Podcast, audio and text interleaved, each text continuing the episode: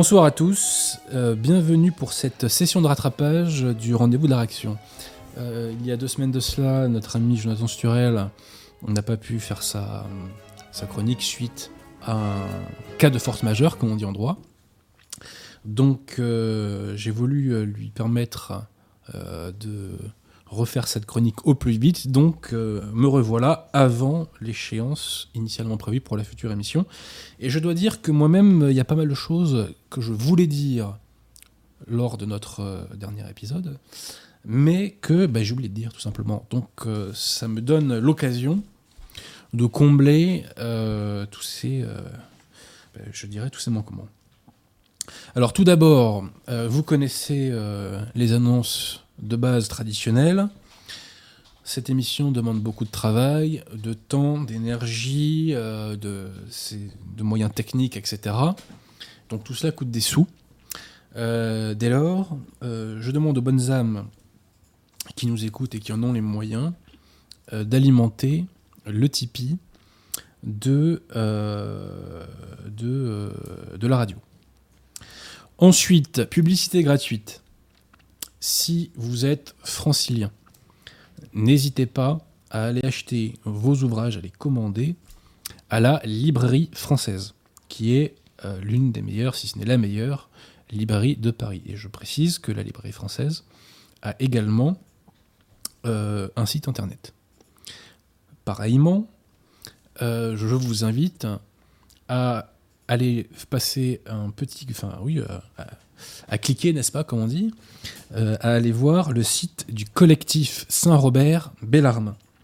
Le collectif Saint-Robert Bellarmin a deux qualités. La première, c'est qu'il a produit un très bon ouvrage qui s'appelle 60 ans de religion conciliaire.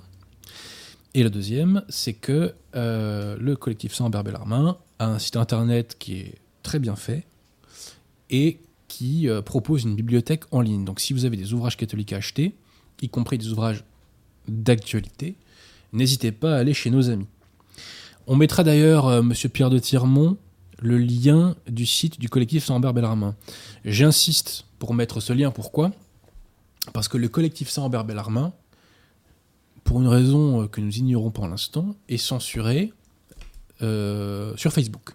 Voilà. Donc euh, Facebook, je ne sais pas pourquoi, refuse, euh, refuse que le, co- le collectif Saint-Robert Bellarmin s'exprime. euh, bon, c'est comme ça.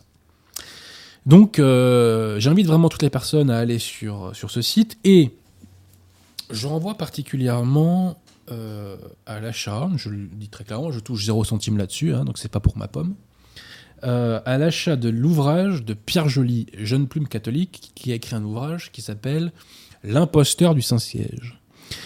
Cet ouvrage a une préface de votre serviteur qui fait euh, à peu près 25 pages, un peu plus, euh, écrite au bazooka et au hachoir. Et euh, j'invite vraiment les gens à se procurer ce livre qui est un livre de combat et il faut soutenir les jeunes plumes catholiques comme Pierre Joly, comme Guillaume von Hazel ou comme Paul-Étienne Pierrecourt. Nous avons la chance d'avoir des plumes catholiques qui émergent. Profitons-en.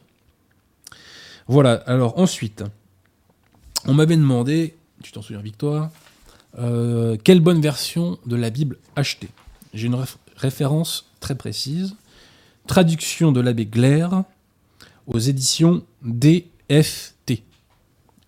Euh, donc je répète, abbé Glaire, G-L-A-I-R-E, aux éditions DFT. Ensuite, sur le yoga, parce que j'avais clashé le yoga, tu t'en souviens, hein? Mm. Je renvoie au, au livre de Denis Klaben, C-L-A-B-A-I-N-E, et le livre s'appelle tout simplement Le yoga face à la croix. Voilà, voilà. Euh, alors aussi, lors de la dernière émission, je le reconnais, j'ai manqué de présence d'esprit. Pourquoi? Parce que Jean-Noël, des éditions Gallia, et d'ailleurs, je renvoie aussi euh, les gens qui cherchent des livres français et enracinés au site des éditions Gallia. Notre ami Jean-Noël m'avait suggéré de rebondir sur euh, la vie de Saint-Augustin, et je ne l'ai pas fait en direct. Grave erreur de ma part. Pourquoi? Parce que la vie de Saint-Augustin est riche en enseignements. Saint-Augustin euh, s'est converti au catholicisme à l'âge de 32 ans. Il avait, je crois, un père païen et une mère catholique. Et avant d'être catholique, il a eu des mœurs qu'on va qualifier de dissolues. Voilà. Et ensuite, il s'est converti au catholicisme. Il est devenu un homme d'église. Et euh, il est devenu ce grand philosophe, euh, ce grand docteur, devrais-je dire plutôt, que nous savons. Quelle est la morale de l'histoire? Eh bien, je vais rebondir en vous disant un mot de saint Athanase. Saint Athanase nous disait que les plus grands miracles faits par le bon Dieu, euh, ce ne sont pas ceux, par exemple, qui s'illustrent comme euh, le fait de, euh, de, séparer la mer Rouge en deux, voyez. les plus grands miracles, c'est ce qu'on appelle dans le jargon catholique le changement de vie, c'est-à-dire le fait qu'un individu s'affranchisse de ses péchés liés à sa vie païenne, donc s'affranchisse de ses vices païens, qu'il se sanctifie, et que donc bah, il a un mode de vie totalement nouveau. En d'autres termes, c'est le fait que l'individu arrive à vivre en état de grâce. Eh bien, saint Athanase nous dit le plus grand miracle, donc ce n'est pas euh, des choses comme donc, le fait que la mer Rouge se sépare en deux. Le plus grand miracle qui peut se produire en chacun d'entre nous, c'est le fait justement de s'affranchir du péché et de vivre en état de grâce.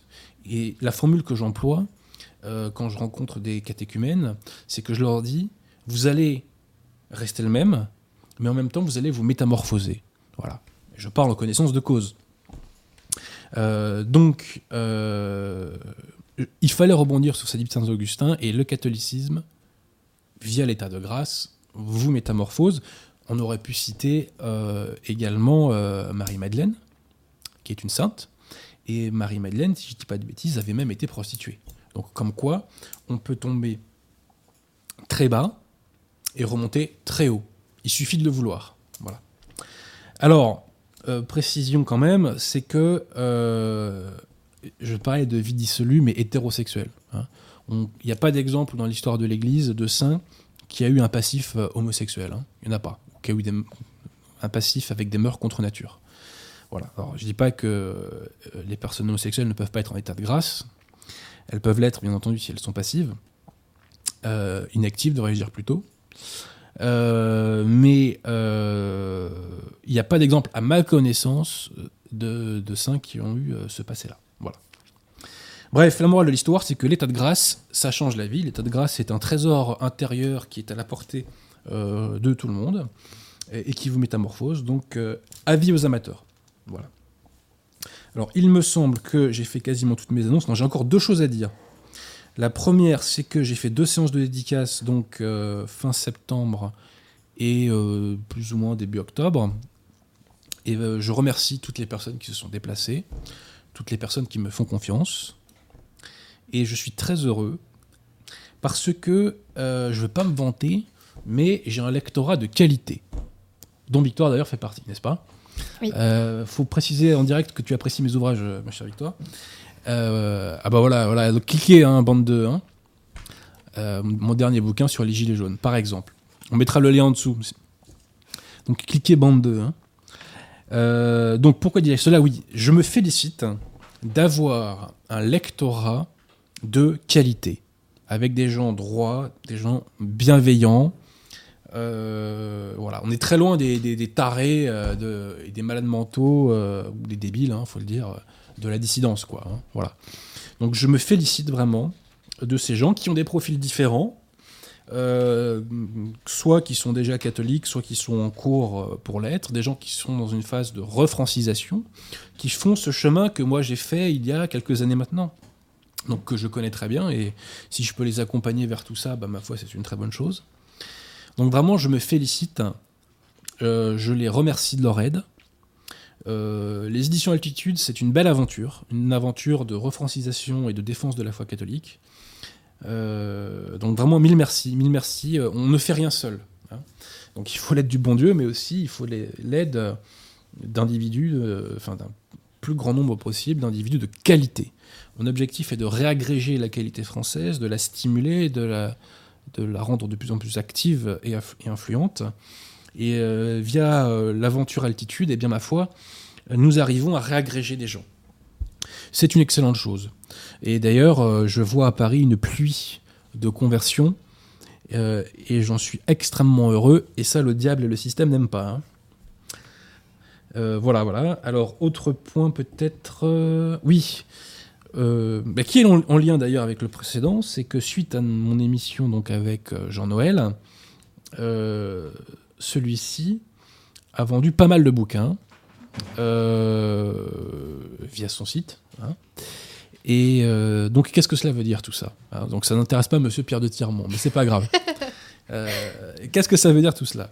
Bah, Ça veut dire, bah, je, retombe sur mes pattes, ça veut dire que euh, on est suivi par des gens de qualité qui cherchent à se refranciser, et qu'il y a une demande pour la qualité française. Et il y a donc une demande pour la réagrégation, je dirais, sociale, hein, euh, de, la, euh, de la qualité française. Donc Jean-Noël fait un très très bon travail et je remercie, euh, pour ce qu'il faut le faire, les personnes qui le soutiennent en se procurant ces ouvrages. Et vous voyez-vous, avec altitude, et je pense que c'est pareil pour Jean-Noël, je vois nos ouvrages comme des sortes de sparadraps que nous envoyons pour réparer, pour donner un remède à la société. Une sorte de contrepoison contre le vice, contre le mal, contre le mensonge. Donc, euh, mille merci à toutes ces personnes. Et aussi, je remercie les personnes qui ont fait la même chose sur le site de nos amis du collectif Saint-Robert Bellarmin. Vraiment, mille merci. Ces gens-là défendent la foi catholique. On n'est pas 50 000 à en France aujourd'hui. Hein. C'est peu de le dire, tant parmi les clercs que parmi les laïcs. Euh, donc ces gens-là donc défendent la foi catholique, il faut les aider. Et euh, si j'en crois ce qui m'est dit, eh bien, euh, suite à nos émissions, à chaque fois, il y a une bonne petite série de vues et de ventes. Eh bien, il faut continuer, il faut transformer l'essai, il faut passer à la vitesse supérieure. On n'en est qu'au début de l'aventure, on n'en est qu'au début du combat. On est à la phase actuellement de, préparation de l'artillerie. On est très très loin d'avoir commencé à tirer. Encore que, encore que euh, les ouvrages de défense de la foi catholique sont des missiles contre le, système. Euh, et donc je refais éternellement de la pub pour Paul-Étienne Pierrecourt, Guillaume von Hazel, Pierre Joly, etc. Et donc euh, voilà, donc merci aux personnes qui soutiennent les éditions Altitude, Radio Athéna, qui soutiennent le collectif Saint-Ambert Bellarmin et qui soutiennent les éditions Vox Gallia de notre ami Jean-Noël, qui reviendra, euh, je pense, dans notre émission. Voilà, voilà, voilà. Alors, est-ce qu'à ce stade, on a des questions déjà, Victoire, ou pas encore? Oui, deux questions. Ah, allons-y. Une question de Zébulon Tournicoton. que pensez-vous de la Coupe du Monde de rugby 2019 Je ne l'ai pas regardé euh, parce que les, les horaires ne m'arrangeaient pas. Euh, moi, je ne me reconnais plus dans le 15 de France. Euh, que j'appelle moi le 10 de France. Voilà, les gens comprendront euh, ou pas. Je ne me reconnais plus. Le plus grand match de rugby de tous les temps, c'est la demi-finale de la Coupe du Monde 99, France All Black. Voilà. Donc euh, j'ai beaucoup de mal maintenant avec ce qui est devenu l'équipe de France. C'est un crève-cœur. Autrefois, on regardait l'équipe de France pour découvrir des prénoms basques, des prénoms du Béarn, Imanol, qui connaissait le prénom Imanol, à part euh, les intéressés, euh, avant euh, de connaître Imanol Arinordoki Pas grand monde, voilà. Maintenant, voilà, c'est... Il y a une réconciliation, on va dire, qui se produit au niveau de l'effectif, ce que j'appelle moi une doménéquisation. il y a une doménéquisation de l'effectif. Quand il y avait Emile Tamac, ça passait, vous voyez, mais bon, voilà, au bout d'un moment, faut pas trop prendre la confiance, quoi. Euh, donc j'ai pas suivi, euh, c'est trop dur pour moi. C'est euh, émotionnellement, c'est c'est trop dur pour moi. Alors j'espère quand même que c'est pas les Anglois qui vont gagner. Hein. Donc je, soutiens l'Afrique du Sud. Voilà. C'est-à-dire qu'en en fait il y a plus de blancs quasiment. Non, je plaisante.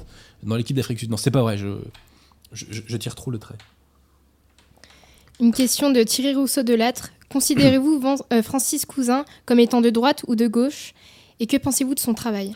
Je ne connais pas très bien son travail, donc je, je crois que c'est quelqu'un qui est euh, situationniste. Situationnisme, c'est ce qui se fait de moins bête à gauche. Mais euh, moi, ça me, voilà, ça me, je préfère Saint Thomas, quoi. Hein, je vous le dis franchement. Après, bon, euh, je le connais pas, Francis Cousin. ou j'ai vu des vidéos il y a quelques années rapidement, donc je, je, ne suis pas un, un exégète de la pensée de Francis Cousin, donc je peux pas en dire davantage, hélas. Quoi. Voilà. Une question de Rémi Lebeau. Allez-vous voir le film de Polanski sur l'affaire Dreyfus? Ah bah bien sûr, euh, je, vais je pense même aller le voir deux fois. Une fois en mode détente, voilà, tranquillos, et une deuxième fois en mode euh, crayon en main. Et euh, j'en ferai un débriefing. Alors, sous réserve qu'il y ait vraiment des choses à dire. C'est-à-dire que bon, il est évident que Polanski va pas plaider la version des faits qui est la mienne. Je pense que vous vous en doutez. Euh, donc euh, voilà, s'il y a des choses intéressantes à dire, je les dirai, euh, mais je vais aller le voir pour ne rien vous cacher. Puisqu'on parlait des éditions Altitude. Tiens, on mettra le lien pour mon bouquin sur Dreyfus parce que je dois dire que je suis très heureux et très fier de ce combat qui est un combat intensément français. La mise à l'endroit de l'affaire Dreyfus, c'est un combat intensément français. J'avais fait déjà cet ouvrage, euh, j'ai commencé à bosser sur cet ouvrage, c'était quand? C'était en 2017 Euh, Non, j'ai commencé, je pense, euh, printemps 2018, notamment parce que je voulais, entre guillemets, à ma petite échelle, hein, couper l'herbe sous le pied de Polanski, qui, allait insulter la France avec un ouvrage dans lequel, enfin, la version officielle de l'affaire Dreyfus, c'est un vomi envoyé sur le visage de la France. hein. Bon. C'était en partie pour à petite échelle contrer ça. Et je dois dire que je suis très fier, très très fier, de l'émission que j'ai faite chez Tepa, que Victoire apprécie aussi, je crois. Où, pour la première fois depuis un siècle, on a pu dire la vérité sur l'affaire Dreyfus, pièce en main, détail en main. Voilà. Donc cette émission euh, est vraiment culte. Et euh, j'en suis très heureux. Et d'ailleurs, j'invite les gens euh, à aller voir cette émission. S'ils peuvent pas acheter mon livre, je le comprends tout à fait. Euh, c'est la crise, on n'a pas tous des sous. Euh, allez voir cette émission. J'ai été, je pense, euh, assez complet. J'ai pas pu tout dire, mais bon, je pense que les grandes lignes et les principales farces ont été restituées. En tout cas. Non, peut-être pas les principales, parce qu'il y en a tellement qu'il y en a beaucoup sur lesquelles j'ai pas pu me prononcer à l'époque. Mais voilà. Alors j'en profite pour saluer notre ami Tepin. Et j'invite toutes les personnes qui m'écoutent à prier pour lui et à faire des chapelets euh, pour sa guérison. Il en a besoin, il mène un combat très très dur. Il a besoin de notre aide. Donc priez pour notre ami Tepa qui a fait un travail remarquable. Et je, pense qu'avec lui, j'ai fait un certain nombre d'émissions importantes et cultes, euh, comme par exemple donc, celle sur l'affaire Pétain, celle au pluriel sur l'affaire Pétain. J'ai parlé euh, plus de 10 heures de Pétain en roue libre chez Tepa. C'est extraordinaire ce qu'il m'a offert comme, comme opportunité. Pareillement sur l'affaire Dreyfus, mon grand regret, c'est de ne pas avoir fait la même chose sur tout ce qui concerne euh, la défense de la foi catholique.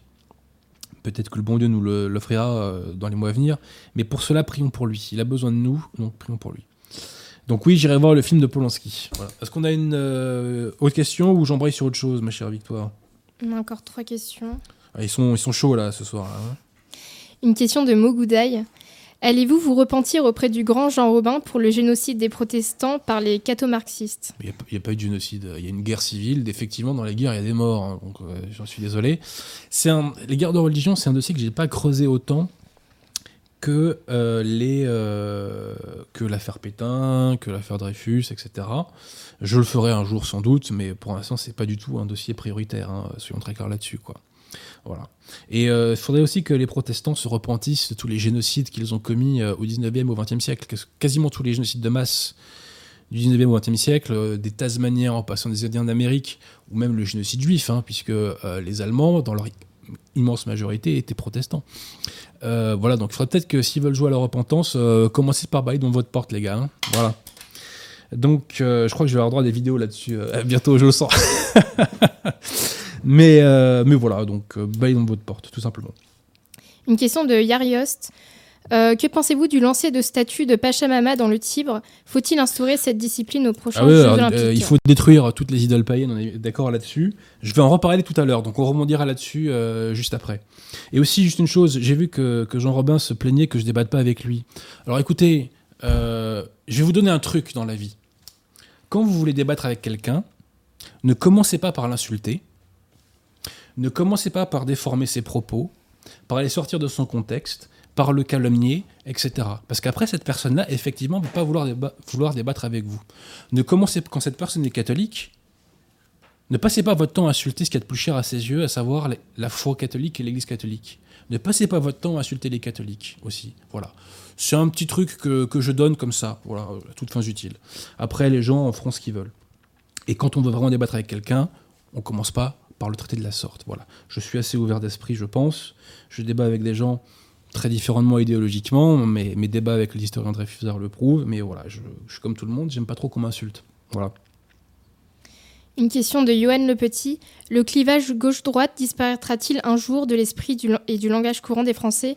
Avant 1789, cette notion n'existait pas et je crois qu'on a du mal à le concevoir. Bah, tout à fait, mais cette, euh, ce clivage disparaîtra le jour où la gauche, et ce que j'appelle moi la, la, gauche mentale, aura disparu. En fait, il faut détruire le gauchisme. Ça sera le sujet de mes, euh, d'un de mes principaux essais que, que, je ferai dans les années à venir. Euh, qui s'appellera La gauche est une maladie mentale, parce que la gauche est une maladie mentale, je suis désolé de le dire. Euh, on a tous des gens de gauche dans nos familles, plus ou moins, mais ben, c'est quand même comme ça, je suis désolé, c'est un, trouble, un trouble de, euh, de je sais pas comment faut dire, de, de l'esprit qui fait qu'on n'arrive plus à voir la réalité telle qu'elle est. Donc notre ennemi, c'est le gauchisme. Si les esprits n'étaient pas gauchisés, on pourrait prendre demain matin toutes les lois qu'il faut sur la rechristianisation, sur la remigration, etc. Et ce n'est pas fait pour une raison, à cause de ce que j'appelle la gauchisation structurelle. C'est-à-dire que depuis 1944, c'était en cours avant, hein, mais depuis 1944, toutes les institutions, merci Monsieur de Gaulle, euh, sont tenues par, euh, par des gauchistes. Et donc, euh, il y a une gauchisation structurelle de la société. Et il est miraculé qu'il y ait aujourd'hui encore des gens de droite. Voilà. Est-ce que tu as encore une question, ma chère Victoire? Non? Alors, un petit mot d'actualité sur la question du voile. J'ai inventé une formule, je pense, qui résume bien la situation. C'est oui au voile catholique, non au voile islamique. Alors, un mot sur chaque voile. Le voile est extrêmement important dans la religion catholique. Extrêmement important. le voile est porté par les femmes, et les femmes doivent être voilées pour tous les sacrements qu'elles reçoivent. Communion, confession, baptême.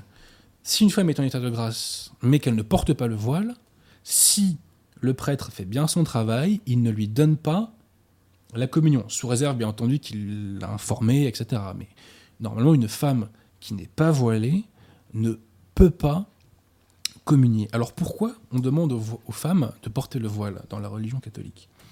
En fait, c'est euh, lié au, fait que euh, le, voile traduit le signe de la présence divine. Il y avait un voile, par exemple, sur l'arche de l'Alliance. Il y avait.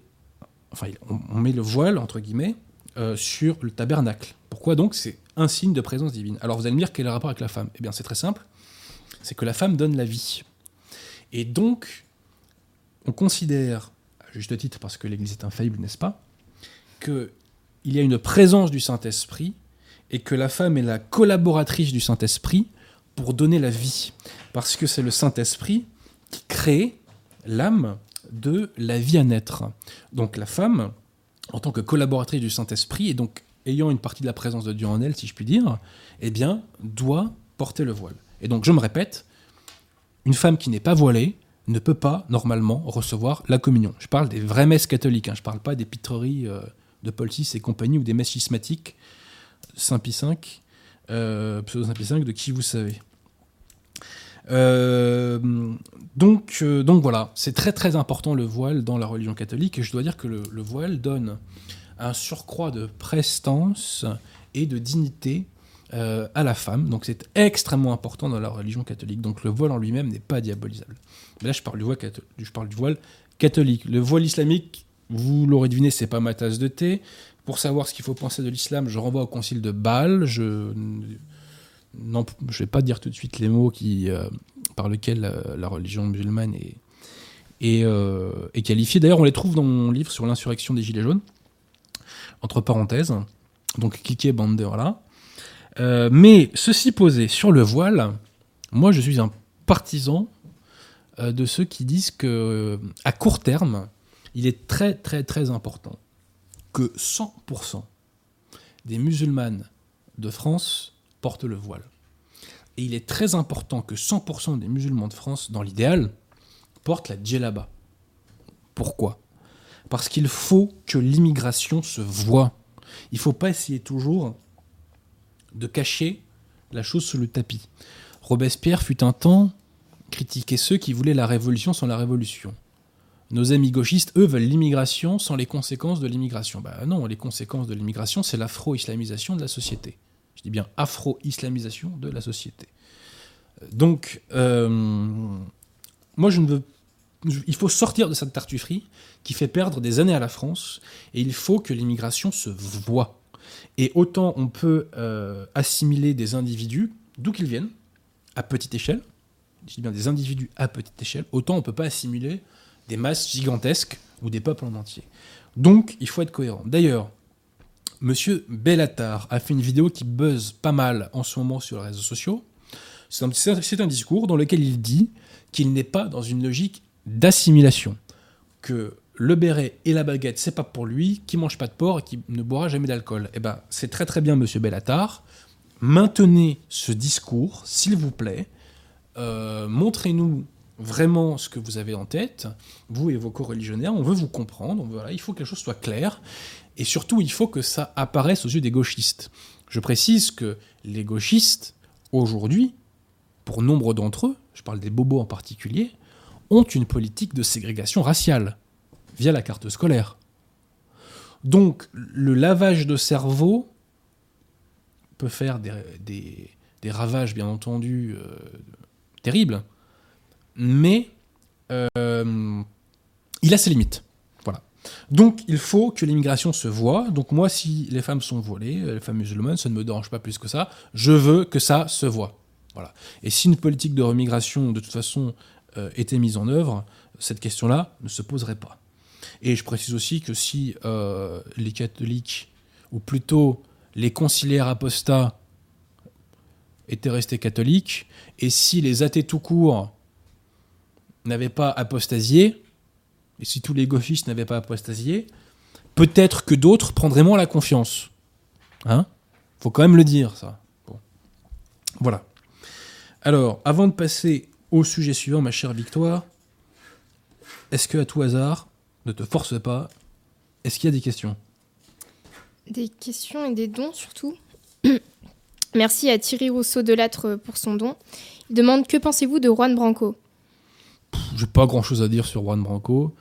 Il peut parfois, euh, passer mal l'expression, balancer des informations intéressantes, euh, mais euh, ça reste un, gauchiste mental. je pense que c'est quelqu'un. En fait, c'est un profil que j'ai beaucoup vu à la fac. C'est-à-dire, c'est un mec complexé de venir du milieu social dont il vient. Et moi, ces gens-là à la fac, je leur disais si t'as un problème avec le pognon de tes parents, moi j'en ai pas, donc donne-le-moi. Voilà. mais je pense qu'il est de bonne volonté. Je vais pas envie de dire du mal de, Juan Branco. Euh, je, vais prier pour sa conversion. C'est quelqu'un d'intelligent. Euh, donc s'il se convertissait, ça serait un, bon élément. Mais je crois que avant sa conversion, il y a du boulot à mon avis. il y en a pas mal. Donc voilà. Quelqu'un de bonne volonté, mais qui est très clairement limité par son logiciel gauchiste et qui l'empêche de lutter véritablement contre le système. Parce que quelqu'un qui veut plus de démocratie, quand on voit ce que la pseudo-démocratie a fait à la France, bon, voilà quoi. Bref. Merci à Indagatrix Trames pour son don. Elle nous dit très belle radio. Merci. Euh, comment on dit? C'est quoi le pseudo? Indagatrice. Ouais, Trames. Voilà, je curieuse, curieuse imagination euh, de, de, comment on doit dire, de nos euh, de nos auditeurs. Voilà, ils ont une très curieuse imagination pour les pseudos. Il y a plus simple, hein, il y a plus simple. Normalement, je sais pas. Bref, euh, c'est bon niveau question ou il y en a d'autres Non, c'est bon. Alors là, on va arriver au lourd, au dur, au consistant. Le synode sur l'Amazonie, c'est terminé. L'enjeu était absolument colossal. Pourquoi? Parce que dans cette émission, dans cette émission que dis-je, dans ce synode, était en question euh, donc bah, l'Amazonie officiellement, mais via l'Amazonie, on voulait en réalité trouver des prétextes pour faire passer euh, des innovations conciliaires et totalement anticatholiques. Car la, problématique de la secte conciliaire, c'est de rester officiellement l'Église catholique, ce qu'elle n'est pas, tout en conservant les apparences de l'Église catholique. Bon. Et donc là, euh, ces innovations conciliaires, il y en avait deux principales. C'était donc le célibat des prêtres sur lequel elle voulait revenir, et le diaconat féminin.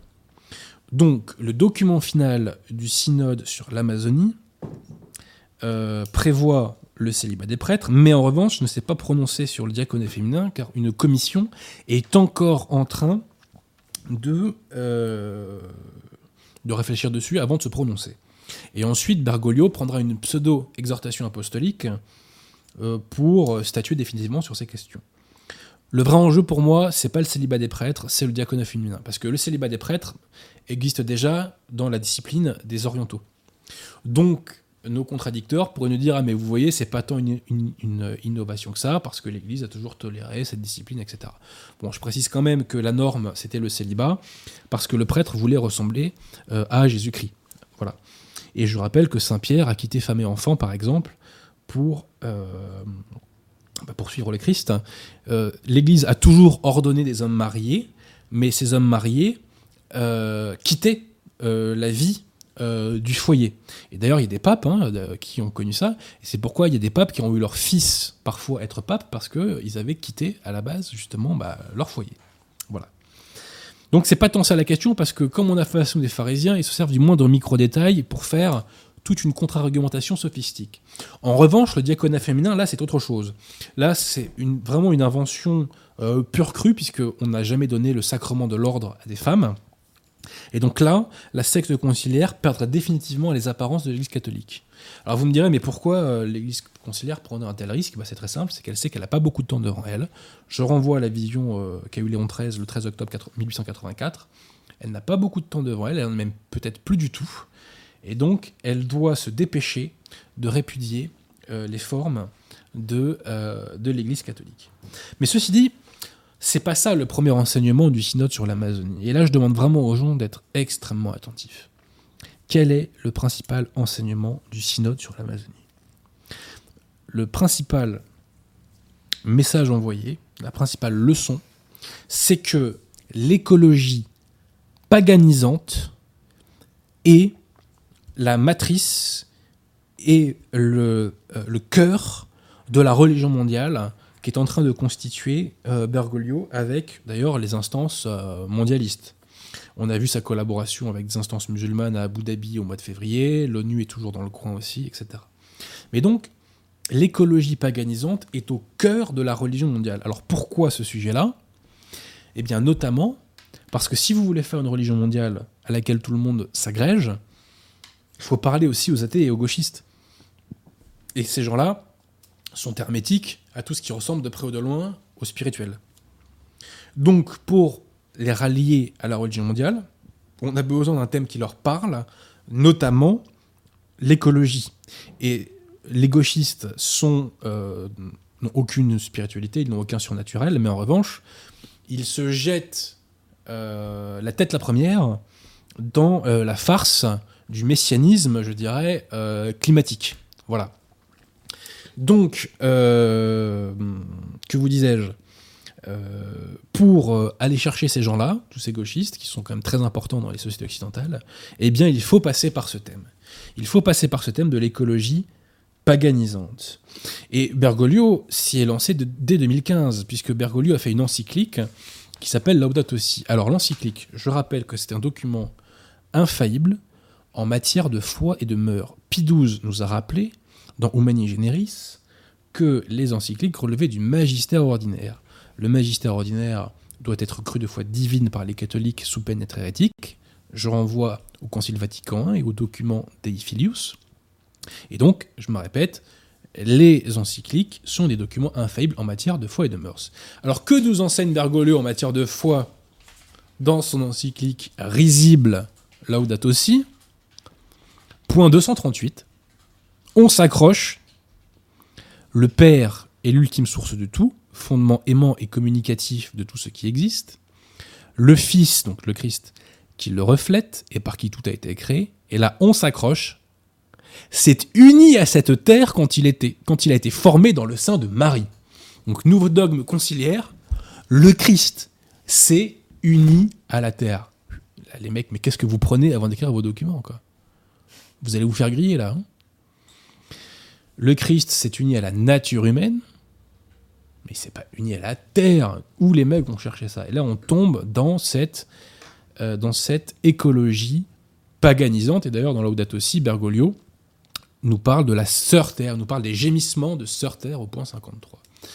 Donc, euh, Bergoglio s'est lancé dans cette écologie paganisante depuis 2015 et par la suite, il a été cohérent avec lui-même. Et nous avons vu, nous y arrivons, ma chère Victoire, que la secte conciliaire a fait une euh, procession avec des idoles païennes.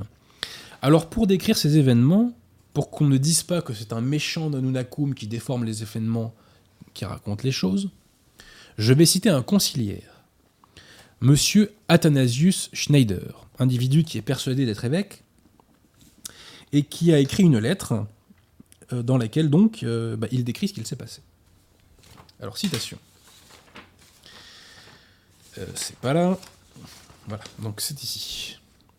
Le 4 octobre 2019, à la veille du synode euh, de l'Amazonie, une cérémonie religieuse a eu lieu dans les jardins du Vatican en présence du pape François et de plusieurs évêques et cardinaux, en partie dirigés par des chamans, et dans laquelle des objets symboliques ont été utilisés, notamment une sculpture en bois représentant, représentant pardon, une femme enceinte déshabillée. Ces représentations sont connues et appartiennent au rituel indigène des tribus amazoniennes, et plus particulièrement du culte de la Pachamama, la terre-mère, cette fameuse euh, sœur terre dont nous parlait Bergoglio hein, dans l'Obdat aussi. Au cours des jours suivants, les statuettes de femmes nues en bois étaient également vénérées dans la basilique Saint-Pierre devant la tombe de Saint-Pierre. Le pape François a également salué deux évêques portant en procession la chose, Pachamama, sur leurs épaules à l'intérieur de la salle du synode où elle a été mise en place à une place d'honneur. Des statues de Pachamama ont également été exposées dans l'église de Santa Maria in Transpontina, pardon pour mon accent. En réponse en protestation des fidèles catholiques, alors il voulait dire conciliaires principalement, hein, concernant ces rites et l'utilisation de ces statues, les porte-paroles du Vatican et les membres des comités du synode amazonien ont minimisé ou nié le caractère syncrétiste religieux évident de ces statuts. Mais leur réponse était évasive et contradictoire. Elles n'étaient que des acrobaties intellectuelles et des négations de preuves manifestes. Un peu plus loin. Des sources objectives notent que la Pachamama est un objet de vénération, une déesse à laquelle certains Boliviens sacrifient des lamas, une divinité terrestre vénérée par certains Péruviens, enracinée dans les croyances et pratiques païennes incas. Et alors effectivement, suite à cela, des individus sont allés s'emparer des statues donc de ces idoles païennes qui trônaient dans la basilique Saint-Pierre pour les balancer dans le Tibre. Eh bien, je salue ce geste, qui est un beau geste de respect envers la vraie religion et envers Jésus-Christ, envers le bon Dieu. Mais suite à cela, que s'est-il passé? Eh bien, les carabiniers, donc la police, a retrouvé les idoles païennes dans le Tibre. Et qu'a fait Bergoglio Qui se dit successeur de Saint-Pierre.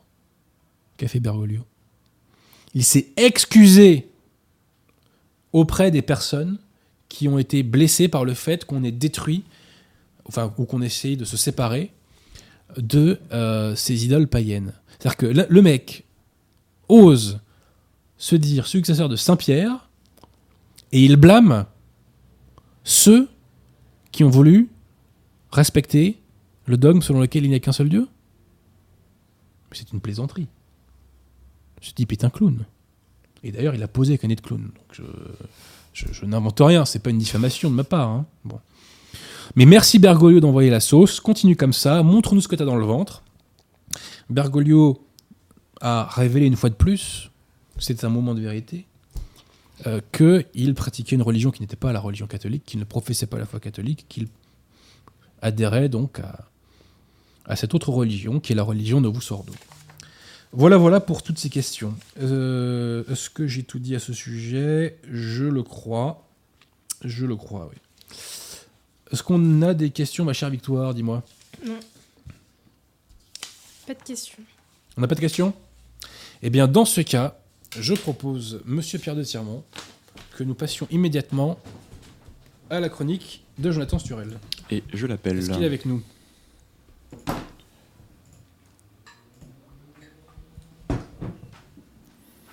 Ça sonne, mettez vos casques. Attendons.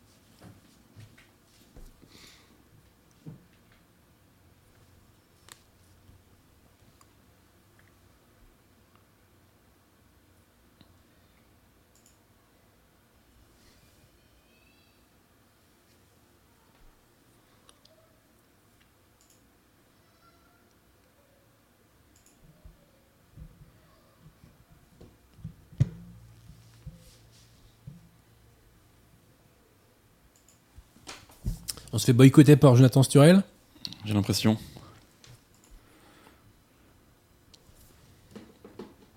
Ah, il a répondu. Est-ce que vous m'entendez, Jonathan?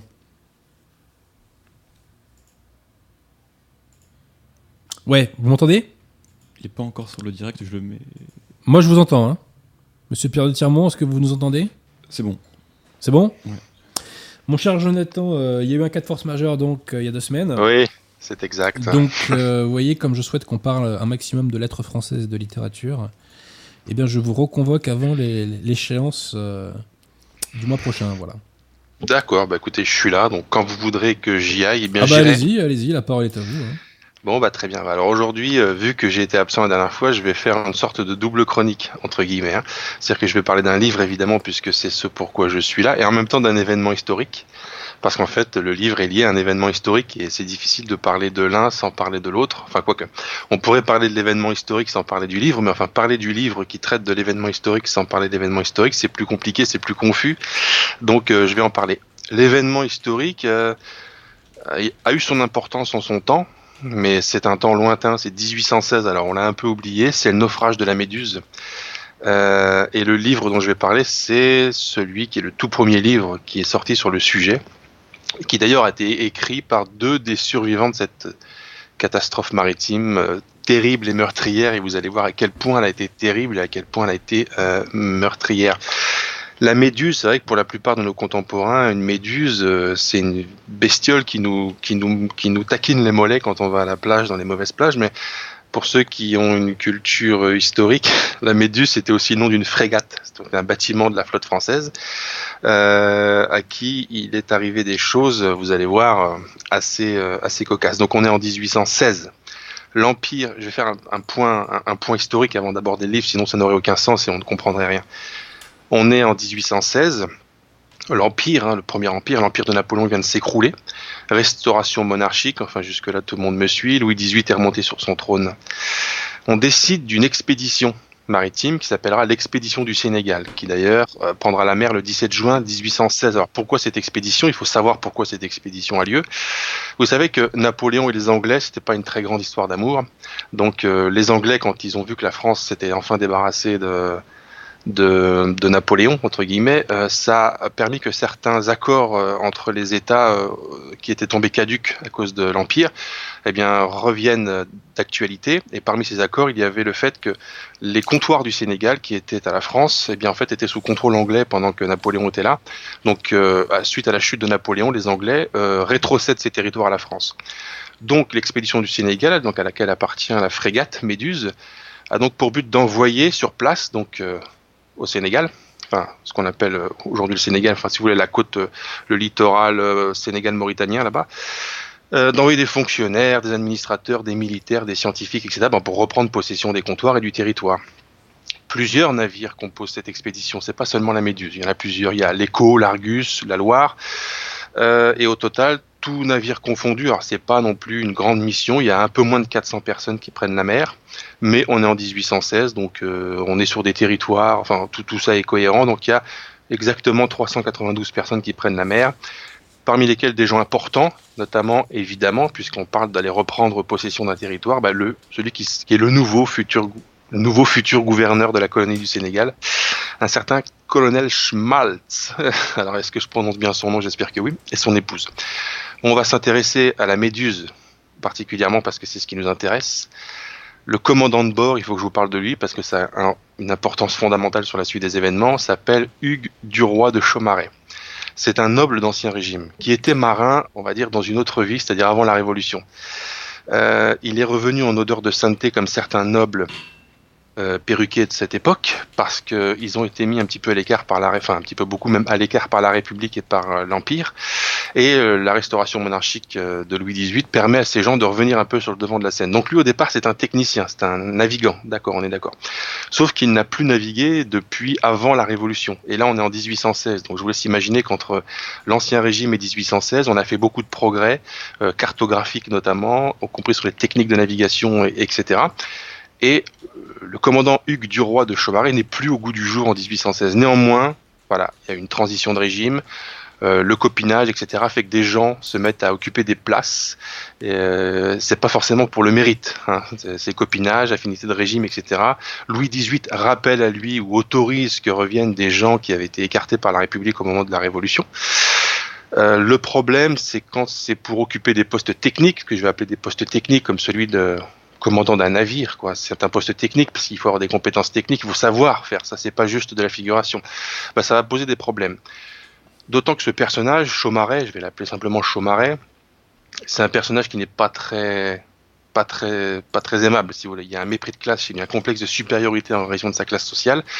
Il vient, il prend possession de la Méduse comme un vainqueur, celui qui avait été écarté par la République et par l'Empire et qui revient dans les petits papiers du roi et donc qui revient sur le devant de la scène.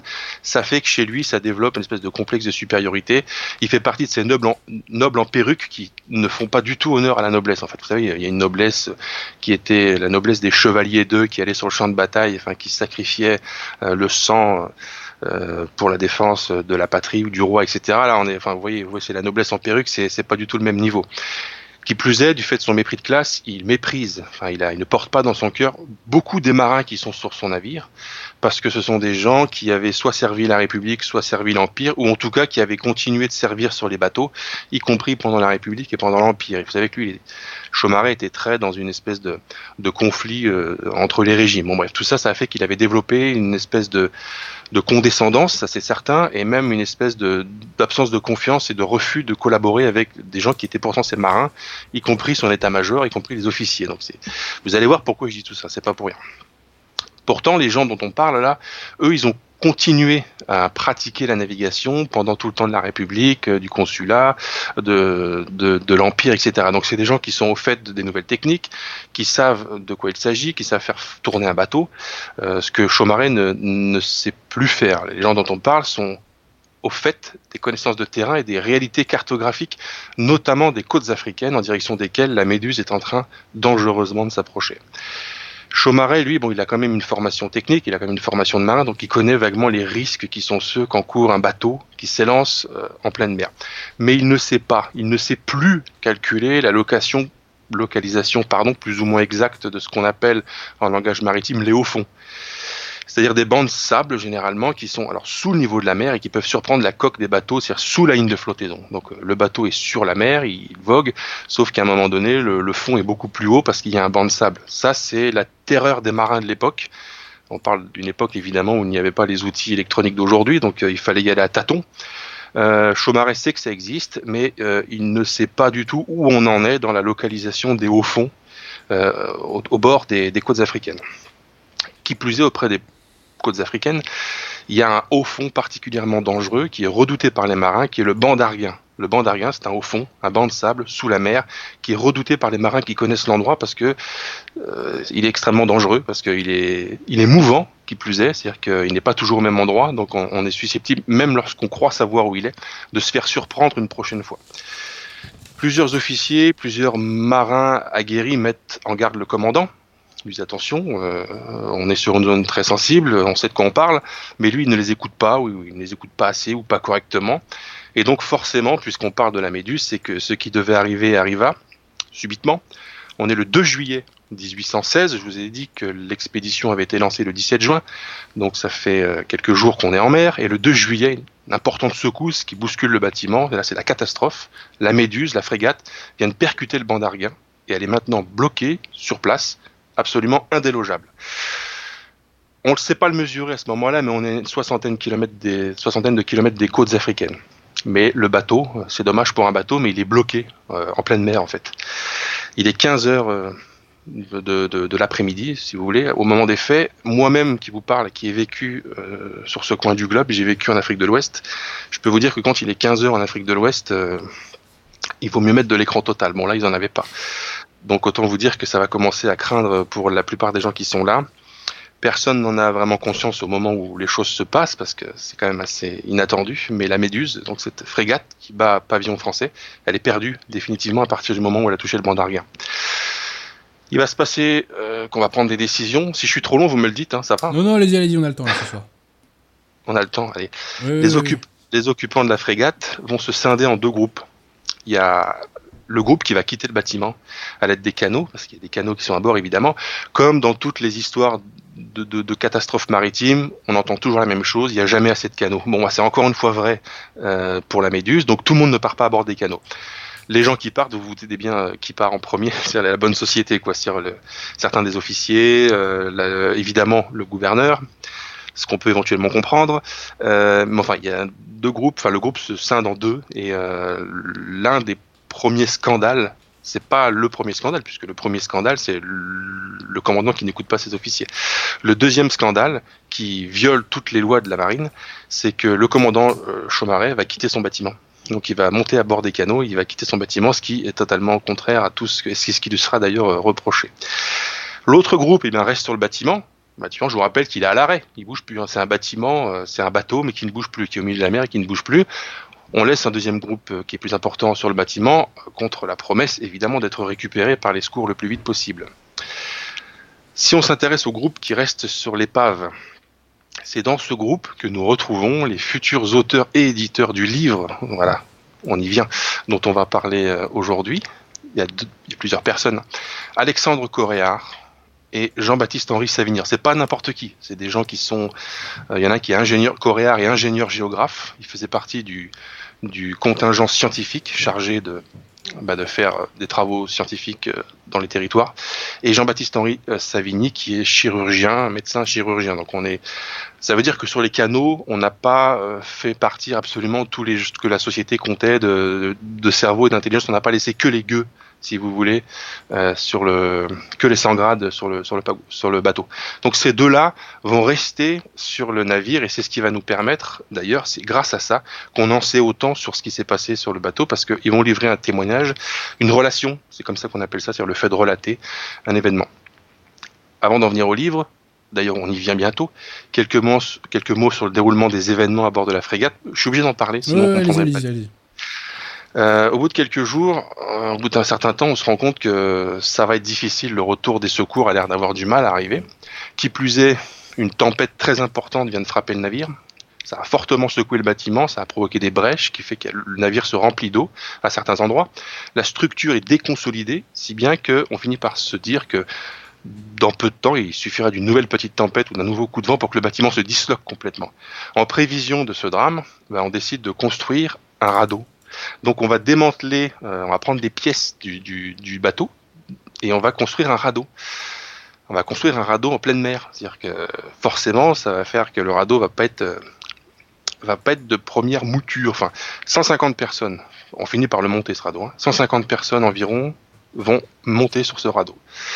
Pour information, le radeau, donc c'est une pièce de bois réalisée par des gens en pleine mer, donc c'est-à-dire pas sur du dur, pas à quai.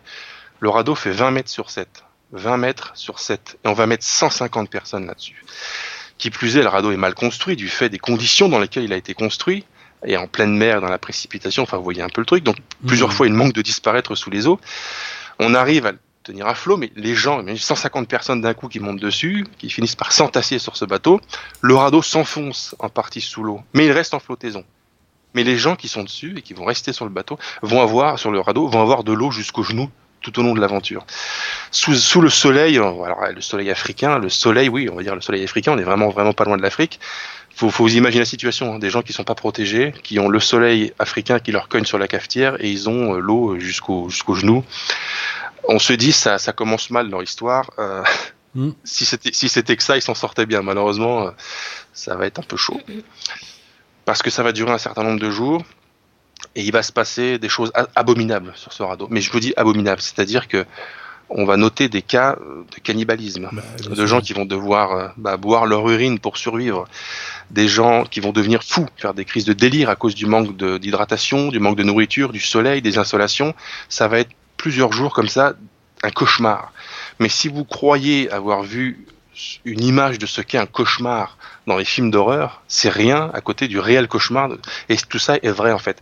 Des gens qui vont devenir fous, il va y avoir des émeutes, il va y avoir tout un tas de trucs invraisemblables sur ce radeau qui va en faire, euh, enfin pour ceux qui l'ont vécu, croyez-moi, quelque chose d'absolument atroce. On va sacrifier des gens, des gens encore vivants, mais un peu affaiblis. Et comme les vivres sont en train de se raréfier, forcément, euh, parce qu'on a apporté des vivres, de quoi boire, et puis des- de la farine, des choses comme ça qu'on avait, qu'on a pris sur le bateau avant de le quitter. Euh, à un moment donné, forcément, tous les jours, on en mange un peu, 150 personnes au début, vous imaginez. Euh, donc on va commencer à faire des choses euh, assez bah, difficiles, c'est-à-dire on va manger les copains, on va envisager de les manger dans un premier temps, et euh, on va en mettre à la mer en fait. Des gens vivants, on va les pousser à la mer en disant bah, écoutez, ça fera des bouches euh, en moins à nourrir. Donc voilà, je vous laisse un peu imaginer. Ça, c'était la réalité euh, du radeau de la Méduse. D'ailleurs, radeau de la Méduse, beaucoup de gens connaissent l'expression radeau de la Méduse parce qu'il y a un immense tableau réalisé par Géricault qui s'appelle le radeau de la Méduse Oui, tout à fait, très connu. tout à fait très connu. Bah, beaucoup de gens pourraient penser que c'est une œuvre euh, originale d'un peintre. Euh, en l'occurrence, c'est le cas, mais inspiré d'un fait réel. Le fait réel, c'est le naufrage de la frégate Méduse qui a abouti à la construction en haute mer d'un La radeau. réalité est toujours plus riche que la fiction. Effectivement. Bah, ça tombe bien que vous me disiez ça parce que j'avais envie de dire que tout ce qui a été décrit par Coréard et Savigny dans leur livre et tout ce qu'on a su qui s'était passé sur le radeau, on se dit c'est pas possible. C'est un roman de Jules Verne. euh, euh, c'est- un roman même plus de plutôt un, roman de, Lovecraft tellement c'est gore. Bon bah tout est vrai en fait. Il y a des choses qui se produisent. Le livre en question, celui dont je vous ai parlé, euh, il sort dans, dans la foulée en fait. Si vous voulez, le gros du livre a été écrit par Savigny sur le trajet du retour et qui est publié assez vite. Il est motivé, ouais, si sur, si sur le trajet Ouais, de retour. euh, Ouais, ouais, sur le, chemin du retour, il est motivé. Alors, je vais vous dire d'ailleurs pourquoi il était motivé, parce que là, on est sur euh, la description de la catastrophe maritime, mais là-dessus, il faut vous dire qu'il y aura bientôt un scandale politique, un scandale euh, militaire, parce que évidemment, il y a des gens qui vont devoir répondre de leurs responsabilités, à commencer par le commandant euh, Chaumaret, qui va d'ailleurs avoir des problèmes. Il va être jugé, enfin, vraiment, il a causé la mort de, parce que j'ai oublié de vous préciser, mais quand on retrouve le radeau, il n'y a plus que 15 personnes dessus. Il y en avait 150 au départ. Donc il est quand même responsable par son attitude bah, d'avoir fait s'échouer euh, la Méduse sur le banc d'Arguin, euh, d'avoir abandonné son navire, et puis euh, bah, de la, mort de dizaines de dizaines de, personnes, euh, c'est quand même pas rien. Donc il va être jugé, il va y avoir un problème. Bon, retour en métropole, on va dire. Donc il y a tout un tas d'histoires. Et Coréard et Savigny font partie des gens qui se disent il faut que les responsables payent. Donc il va y avoir toute une campagne, etc. C'est aussi sans doute pour ça que Savigny et Coréard sortent leur livre très vite. Ceci étant, sur le livre, on l'appelle le naufrage de la Méduse. Le livre tel qu'il est republié aujourd'hui, c'est sous ce titre. Je vais vous dire le nom euh, exact, c'est un peu plus long. Naufrage de la Méduse, faisant partie de l'expédition du Sénégal en 1816. Bon voilà, par Coréard. Ça, c'est bien titre à l'ancienne, ça. c'est tout à fait un titre à l'ancienne. Et encore, là, je l'ai plus sous les yeux, mais le titre, oh, c'est dommage que je l'ai plus sous les yeux. Le, le titre, vraiment, avec son sous-titre, etc., c'était, euh, il m'aurait fallu euh, 45 secondes minimum pour le lire entièrement. les, les un- codes marketing n'étaient pas les mêmes à l'époque. hein. Ouais, c'était vraiment pas les pas mêmes. plus mal, allez savoir. inenvisageable aujourd'hui, quoi. Euh, le livre en lui-même, pourquoi je parle de ce livre-là? Parce que pour l'instant, j'ai encore pas parlé vraiment d'un livre, alors que c'est censé être l'objet de ma chronique. Le livre est très bien écrit. Et en fait, c'est une des raisons pour lesquelles je voudrais en parler, parce que je voudrais montrer que la langue française, si elle se meurt, c'est parce qu'on fait pas l'effort de l'écrire correctement. Coréard et Savigny n'étaient pas des littérateurs. Il y en a un qui était cartographe, géographe, l'autre qui était médecin. Donc ils n'avaient pas fait profession de littérature. Et pourtant, ces gens-là, qui sans être littérateurs, se mettent un jour à écrire quelque chose, et bien ils l'écrivent dans un français qui est hautement supérieur à tous les niveaux à ce que produisent aujourd'hui la caste des littérateurs officiellement de notre époque. Essayez de lire un livre, euh, même les livres qui sont primés euh, Goncourt et compagnie, et vous comparez 5-6 pages avec 5-6 pages de livres Coréard et Savigny, vous vous rendez compte que euh, à 200 ans d'écart à peu près, on ne tient pas la plume de la même manière. C'est aussi ce que je voudrais dire. Coréard et Savigny ne sont pas des littérateurs. Tout le monde, ne- tous ceux qui publient des livres de nos jours ne sont pas des littérateurs non plus, on est d'accord. Lorsqu'un journaliste décide de publier un livre, on lui accorde le fait que il est pas, c'est pas son métier éventuellement. Donc on, acceptera que son texte souffre de quelques facilités euh, de style, etc. Mais enfin, je voudrais rappeler que Coréard et Savigny n'étaient pas des littérateurs non plus. Et simplement, quand on veut être à la hauteur de la langue française, de sa richesse, de sa beauté, de ce qu'elle permet de faire lorsqu'on la maîtrise un peu, on arrive à écrire un livre qui s'appelle Le naufrage de la Méduse par deux rescapés du naufrage, qui est écrit dans un français tellement pur, tellement beau, tellement bien, tellement fluide, qu'on a l'impression de lire un roman. Alors c'est hmm. pas un roman, quoique, je vous dirai pourquoi je dis quoique après, mais, mais c'est, voilà, on nous dirait, c'est ce que je vous avais dit une fois, cher Adrien, au téléphone, vous, changez le nom de l'auteur, vous mettez Jules Verne, vous le mettez dans la collection des Jules Verne. C'est une histoire d'aventure qui se passe en haute mer, c'est un naufrage, c'est un radeau. Vous savez que le radeau, c'est un objet mythique très important dans, dans, dans l'imaginaire de, de, de l'aventure et du livre Déjà, euh, grosse dédicace à toutes les personnes qui savent faire un radeau quand même. Hein, parce que... Euh, oui, ils savent, le, faire dans ces conditions. Je sais pas même pas si les survivalistes aujourd'hui savent le faire. Euh, qui plus est, d'ailleurs, le même radeau a été reconstruit euh, d'après les plans de Coréard et Savigny, euh, grandeur nature, et on le trouve aujourd'hui au musée de la marine de Rochefort. Donc, si un jour vous passez par là et que vous voulez voir la taille de ce radeau, 20 mètres sur 7, et vous dire qu'il fut un temps où ce radeau a été construit en haute mer et on a mis 150 personnes dessus, pour vous rendre compte du calvaire que ces gens ont, vécu. Pour en revenir au livre, franchement, ça se lit comme un roman, mais vraiment, hein, il se passe tellement de choses qu'on se dit ça peut pas c'est pas possible que ce soit vrai. C'est un écrivain qui a écrit ça. C'est un roman de bah, de littérature.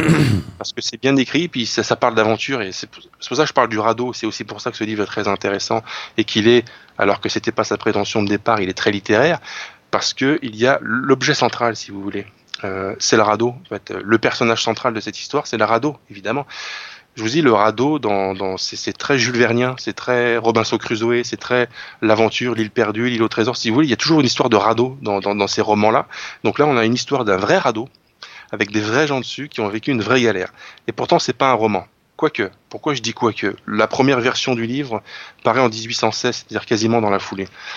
C'est un succès de librairie assez impressionnant, c'est retentissant. À tel point que l'un des deux auteurs, Coréard, s'établit libraire et éditeur. Ah, bravo, bravo, bravo. et il se dit, c'est dommage qu'un succès de librairie qui rapporte autant d'argent, bah, le rapporte à un éditeur plutôt qu'à moi-même, plutôt qu'à nous. Hmm. Donc il s'établit euh, libraire et éditeur et il publie les versions successives jusque pendant cinq ou six versions. Il y a un petit problème, c'est qu'au fur et à mesure des rééditions, euh, le livre s'enrichit de témoignages et d'anecdotes crues, gore et sordides. J'ai parlé avec le conservateur du, musée de la marine de Rochefort et il me dit beaucoup des spécialistes pensent que Coréard a augmenté au fur et à mesure des éditions euh, les histoires gore de ce livre pour provoquer une sidération de plus en plus grande parce qu'il y avait un scandale politique, parce qu'il voulait à tout prix que les responsables soient punis et que plus les lecteurs seraient effrayés par ce qu'ils sont en train de lire et plus seraient dégoûtés par ce qui s'est passé, plus on aurait envie de punir les coupables et les responsables. Donc il s'avère que dans les versions euh, euh, successives de cette relation du naufrage de la Méduse par Coréard et Savigny, peut-être que tout n'est pas vrai. Peut-être que certaines choses ont été rajoutées pour sidérer le lectorat. Par exemple, dans les versions qui suivent, on a une cantinière à bord de la, Méduse qui se retrouve avec les autres sur le, le radeau. Dans la version de 1821, cette cantinière est là et avec son mari, elle est jetée vive dans l'eau. On se dit, euh, c'est quand même assez exceptionnel. Bon, il s'avère que finalement, euh, le musée de la marine de Rochefort conserve notamment les, registres d'embarquement de la Méduse. Il n'y a pas de cantinière a priori, y a pas cette femme n'existe pas en fait. Cette femme pourrait être un personnage fictif rajouté par Coréard pour rajouter de l'horreur au récit. Et j'avais dit euh, à ce à ce conservateur, je dis bah, je comprends pas. Quand on a quand on est quand on a fait ça, quand on a poussé des femmes à l'eau, etc. Enfin, on apparaît comme étant un personnage sordide. Si cette chose-là était arrivée, je comprendrais qu'on la dissimule. Mais si elle n'est pas arrivée, je comprends pas qu'on la fabrique cette anecdote. Et il m'avait expliqué que ce que je vous ai dit juste il y a, il y a trois minutes, que le but c'était vraiment de sidérer le lectorat de plus en plus pour pour pour faire monter la mayonnaise parce qu'on était en plein il y avait les procès Chaumarel, euh, enfin c'était une histoire assez invraisemblable. Ceci étant, d'autres témoignages sont venus recouper celui de Coréard et Savigny, quand bien même la cantinière n'existerait pas, que c'est un personnage fictif, etc. Ah oui, aussi je voulais vous raconter, euh, enfin je voulais vous dire que euh, Coréard aussi était un, était un, un petit, un petit coquin. Évidemment, le livre que vous publiez, que vous republiez, plus il va être terrible, plus il va être gore. Enfin, vous savez, c'est un peu la presse à sensation, quoi. C'est un peu le journalisme de sensation.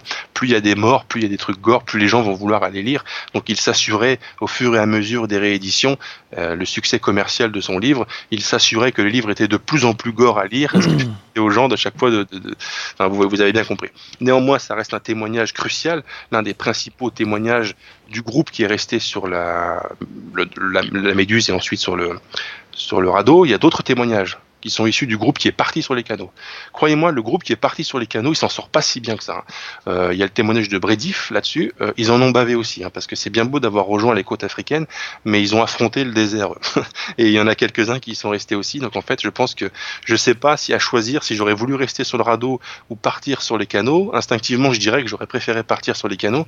Mais quand on voit ce qu'ils ont subi eux aussi, euh, c'était pas, c'était pas fou en fait. Voilà, dans l'histoire du naufrage de la Méduse, tout est terrible tout est monstrueux, tout est sordide, et c'est une histoire l'un des naufrages de la flotte française les plus, ouais, sans doute, sans doute, hors période de guerre évidemment, en temps de paix si vous voulez, les plus les plus, les plus sanguinaires, je sais pas, les plus les plus terribles en fait. Euh, si j'ai voulu parler de ça aussi, c'est aussi par rapport aux leçons politiques qu'on peut tirer de cette expérience. Aujourd'hui, vous regardez la composition du gouvernement français, vous avez compris qu'il se passe quelque chose n'est pas clair et que tout le monde n'est pas là pour son mérite. Vous avez des gens comme, Castaner et Chiappa au pouvoir. Eh ben moi, ça me rappelle la nomination à un poste important de Chaumaret parce que Chaumaret fait partie de la bonne clique politique du moment. On dit souvent qu'il faut tirer des leçons du passé, mais on ne le fait jamais en fait. L'une des leçons qu'il faudrait tirer du passé, ben, en voilà une leçon du passé. Quand on met à des postes à responsabilité des gens qui n'ont pas la compétence, mais que l'on met là par copinage, ça crée des drames. Ben, quand on met, euh, quand on met, euh, comment il s'appelle, Castaner, ministre de la de l'intérieur à un poste de responsabilité pendant la crise des gilets jaunes, ben, ça crée des catastrophes, ça fait des éborgnés, ça fait des gens qui, enfin voilà, ça, ça fait des gens qui savent pas gérer une situation, ça fait des gens qui sont dans des situations qui les dépassent, qui n'ont pas la hauteur, qui ne sont pas qualifiés, qui ne savent pas faire. Ah, c'est pas que Castaner, hein. je crois que c'est la totalité du gouvernement et des euh, 150 gouvernements précédents à peu près. Quoi. Euh, voilà, s'il y a une leçon à tirer, c'est ça, c'est que quand on est dans les petits papiers du pouvoir et qu'on se retrouve nommé à des postes, etc., c'est dangereux. C'est pas simplement scandaleux moralement, c'est aussi dangereux. La preuve, ça a créé une situation catastrophique avec la Méduse, parce que cette situation aurait pu être évitée, euh, notamment si on avait mis un commandant de bord euh, capable de, de, commander, par exemple, euh, capable d'écouter ses seconds, etc. Enfin, on aurait évité tout ça. L'autre leçon, et je vais terminer là-dessus parce que vraiment là, je suis excessivement long par rapport non, mais à. On a le temps ce soir, on a le temps. L'autre leçon. Euh, c'est vous, c'est vous l'invité ce soir. Euh. Ah, c'est bien, je vais vous raconter ma vie et tout après. Euh, L'autre leçon qu'on peut tirer euh, de cette histoire sordide, là c'était les leçons politiques un petit peu compliquées, c'est que là, on a en face euh, de gens qui sont dans une situation vraiment désespérée. Vous vous imaginez qu'on est, en, on est en haute mer à peu près.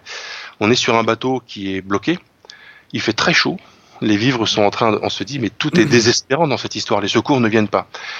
La leçon du, du radeau de la Méduse, c'est que l'instinct de survie est toujours plus fort. C'est qu'à un moment donné, on se dit, on va démanteler le bateau sur lequel on est pour créer un radeau mais rien que ça, ça nous paraît tellement banal parce qu'on a tellement vu des histoires de radeaux euh, dans, dans, la littérature, dans les films, dans les, dans les productions audiovisuelles que, mais là, quand on y repense vraiment, euh, on se repose cinq minutes, on y repense, on dit l'instinct de survie. Pour moi, c'est l'instinct de survie qui fait que, à un moment donné, on se laisse pas crever sur ce bateau, on se laisse pas frire sous le soleil africain, sur ce bateau qui est bloqué et la situation euh, paraît euh, indébouchonnable parce que les secours ne viennent pas. Donc, les leçons politiques, on en a parlé, les leçons un peu plus moral, je dirais, c'est que l'espoir n'est jamais perdu, sauf pour ceux qui y restent. Il y a des survivants, même dans des situations qui paraissent euh, franchement sans issue. Euh, c'est jamais mort en fait. C'est ça l'autre leçon qu'on peut tirer de, l'expérience du radeau de la Méduse, c'est que c'est jamais mort. Et pour preuve, on a eu cet exemple de gens qui étaient bloqués en haute mer et qui ont démantelé le bateau sur lequel ils étaient pour construire un radeau. C'est une preuve, enfin c'est une démonstration de d'espoir aussi, d'une certaine manière. Voilà, je vais en terminer là-dessus pour cette histoire de radeau de la Méduse. bah écoutez, euh, moi je ne connaissais pas cette histoire.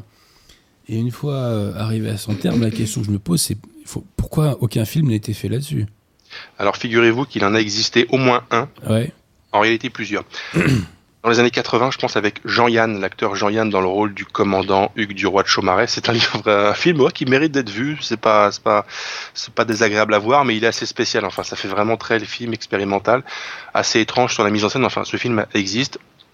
Des documentaires également existent, des livres, il y a une bibliographie, alors je vais pas dire importante sur le radeau de la Méduse, mais qui existe. Il y a des archives, notamment au musée de la Marine de Rochefort, donc il existe la possibilité de retrouver des choses.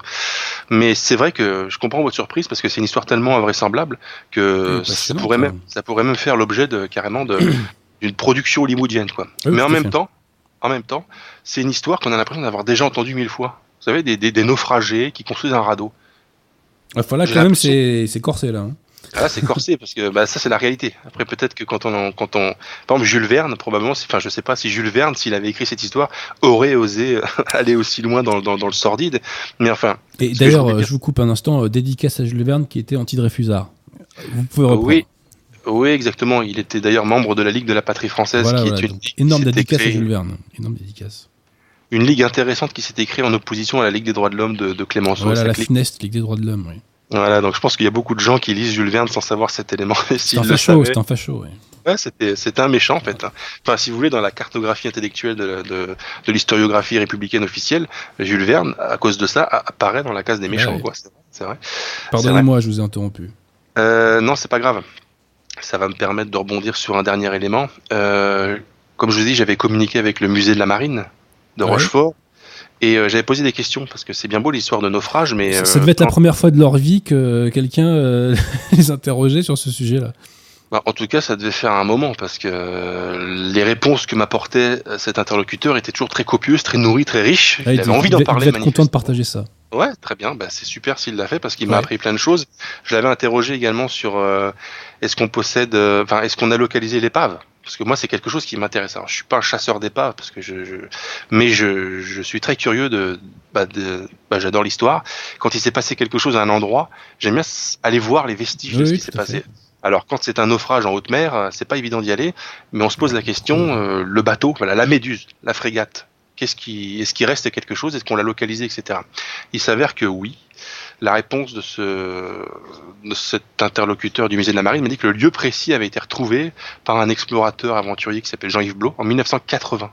Mais malheureusement, il restait plus grand-chose de la frégate, ce qu'on peut éventuellement comprendre parce que c'est quand même vieux. Ça fait plus de 150 ans au moment où lui il la trouve. C'était fait en bois, c'était dans la mer, c'était sous le soleil. Il y a les tempêtes qui sont passées là-dessus, donc on s'imagine qu'en 150 ans, l'épave en fait a été euh, dispersée, disloquée, dispersée par le Mmh. courant. Euh, le radeau, quant à lui, et certains morceaux de l'épave ont échoué jusque sur les côtes mauritaniennes, c'est ce que m'explique cet interlocuteur. Au moment des faits, en 1816 et un petit peu après, le gouverneur Schmalz, dont on a parlé, était en poste, était en fonction, parce que les choses se sont déroulées comme prévu euh, après. Euh, des tribus mauritaniennes du désert ont mis la main sur ces morceaux d'épave, ont essayé de les vendre au gouverneur euh, Schmalz, quoi, qui n'en a pas voulu. Donc, euh, mon interlocuteur du musée me dit que probablement, vous savez, dans le désert, on fait des feux la nuit pour probablement le, les, les- le- ce, qui a, ce qui a survécu de, du radeau et des petits bouts de la méduse, mais c'est surtout du radeau à ce moment-là, bah, a fini en fumée littéralement, donc euh, c'est dommage Mmh. Euh, c'est dommage. Euh, savoir aussi, ça peut intéresser les gens. Il y a quelques-uns des témoins, des acteurs, enfin des gens qui ont assisté à ce drame. Euh, Coudin, Savigny, Savigny. Ça, c'est des beaux noms, ça. C'est des beaux noms français, Ce ça. sont, ce sont, ouais, ce sont des beaux noms à l'ancienne, quoi, de, qui reflètent. Pas en mode doménicisation, vous voyez. Ouais, tout à fait. ouais. Ça, ça, ça sonne plus terroir que, que Seine-Saint-Denis, quoi. Ouais, ouais. Eh bien, il y a beaucoup de ces gens-là. de France, ont- quoi. c'est beaucoup de ces gens-là ont une descendance encore aujourd'hui. Il y a des Savigny aujourd'hui qui descendent directement de Jean-Baptiste. Jean-Baptiste euh, Henri Savigny qui s'était établi médecin. J'avais eu euh, en main euh, son acte de décès. Je sais plus la date, mais euh, on a affaire à un, un professionnel avec, avec Jonathan Sturel. Hein. bah, euh, Un, professionnel de l'enracinement et du patrimoine françois. Comme j'ai oublié la date, du coup, je suis un professionnel euh, Non, mais intermittent. bon, attendez, ça c'est normal, personne n'est infaillible. Et euh, pour la petite histoire, et je terminerai vraiment là-dessus. euh, vous savez que je, je m'essaie à l'écriture de nouvelles, des petits textes. Vous avez bien raison. Oui, et il y a une nouvelle que je voulais écrire, que je voulais inspirer justement de, de cette histoire et de la fameuse cantinière dont on a parlé.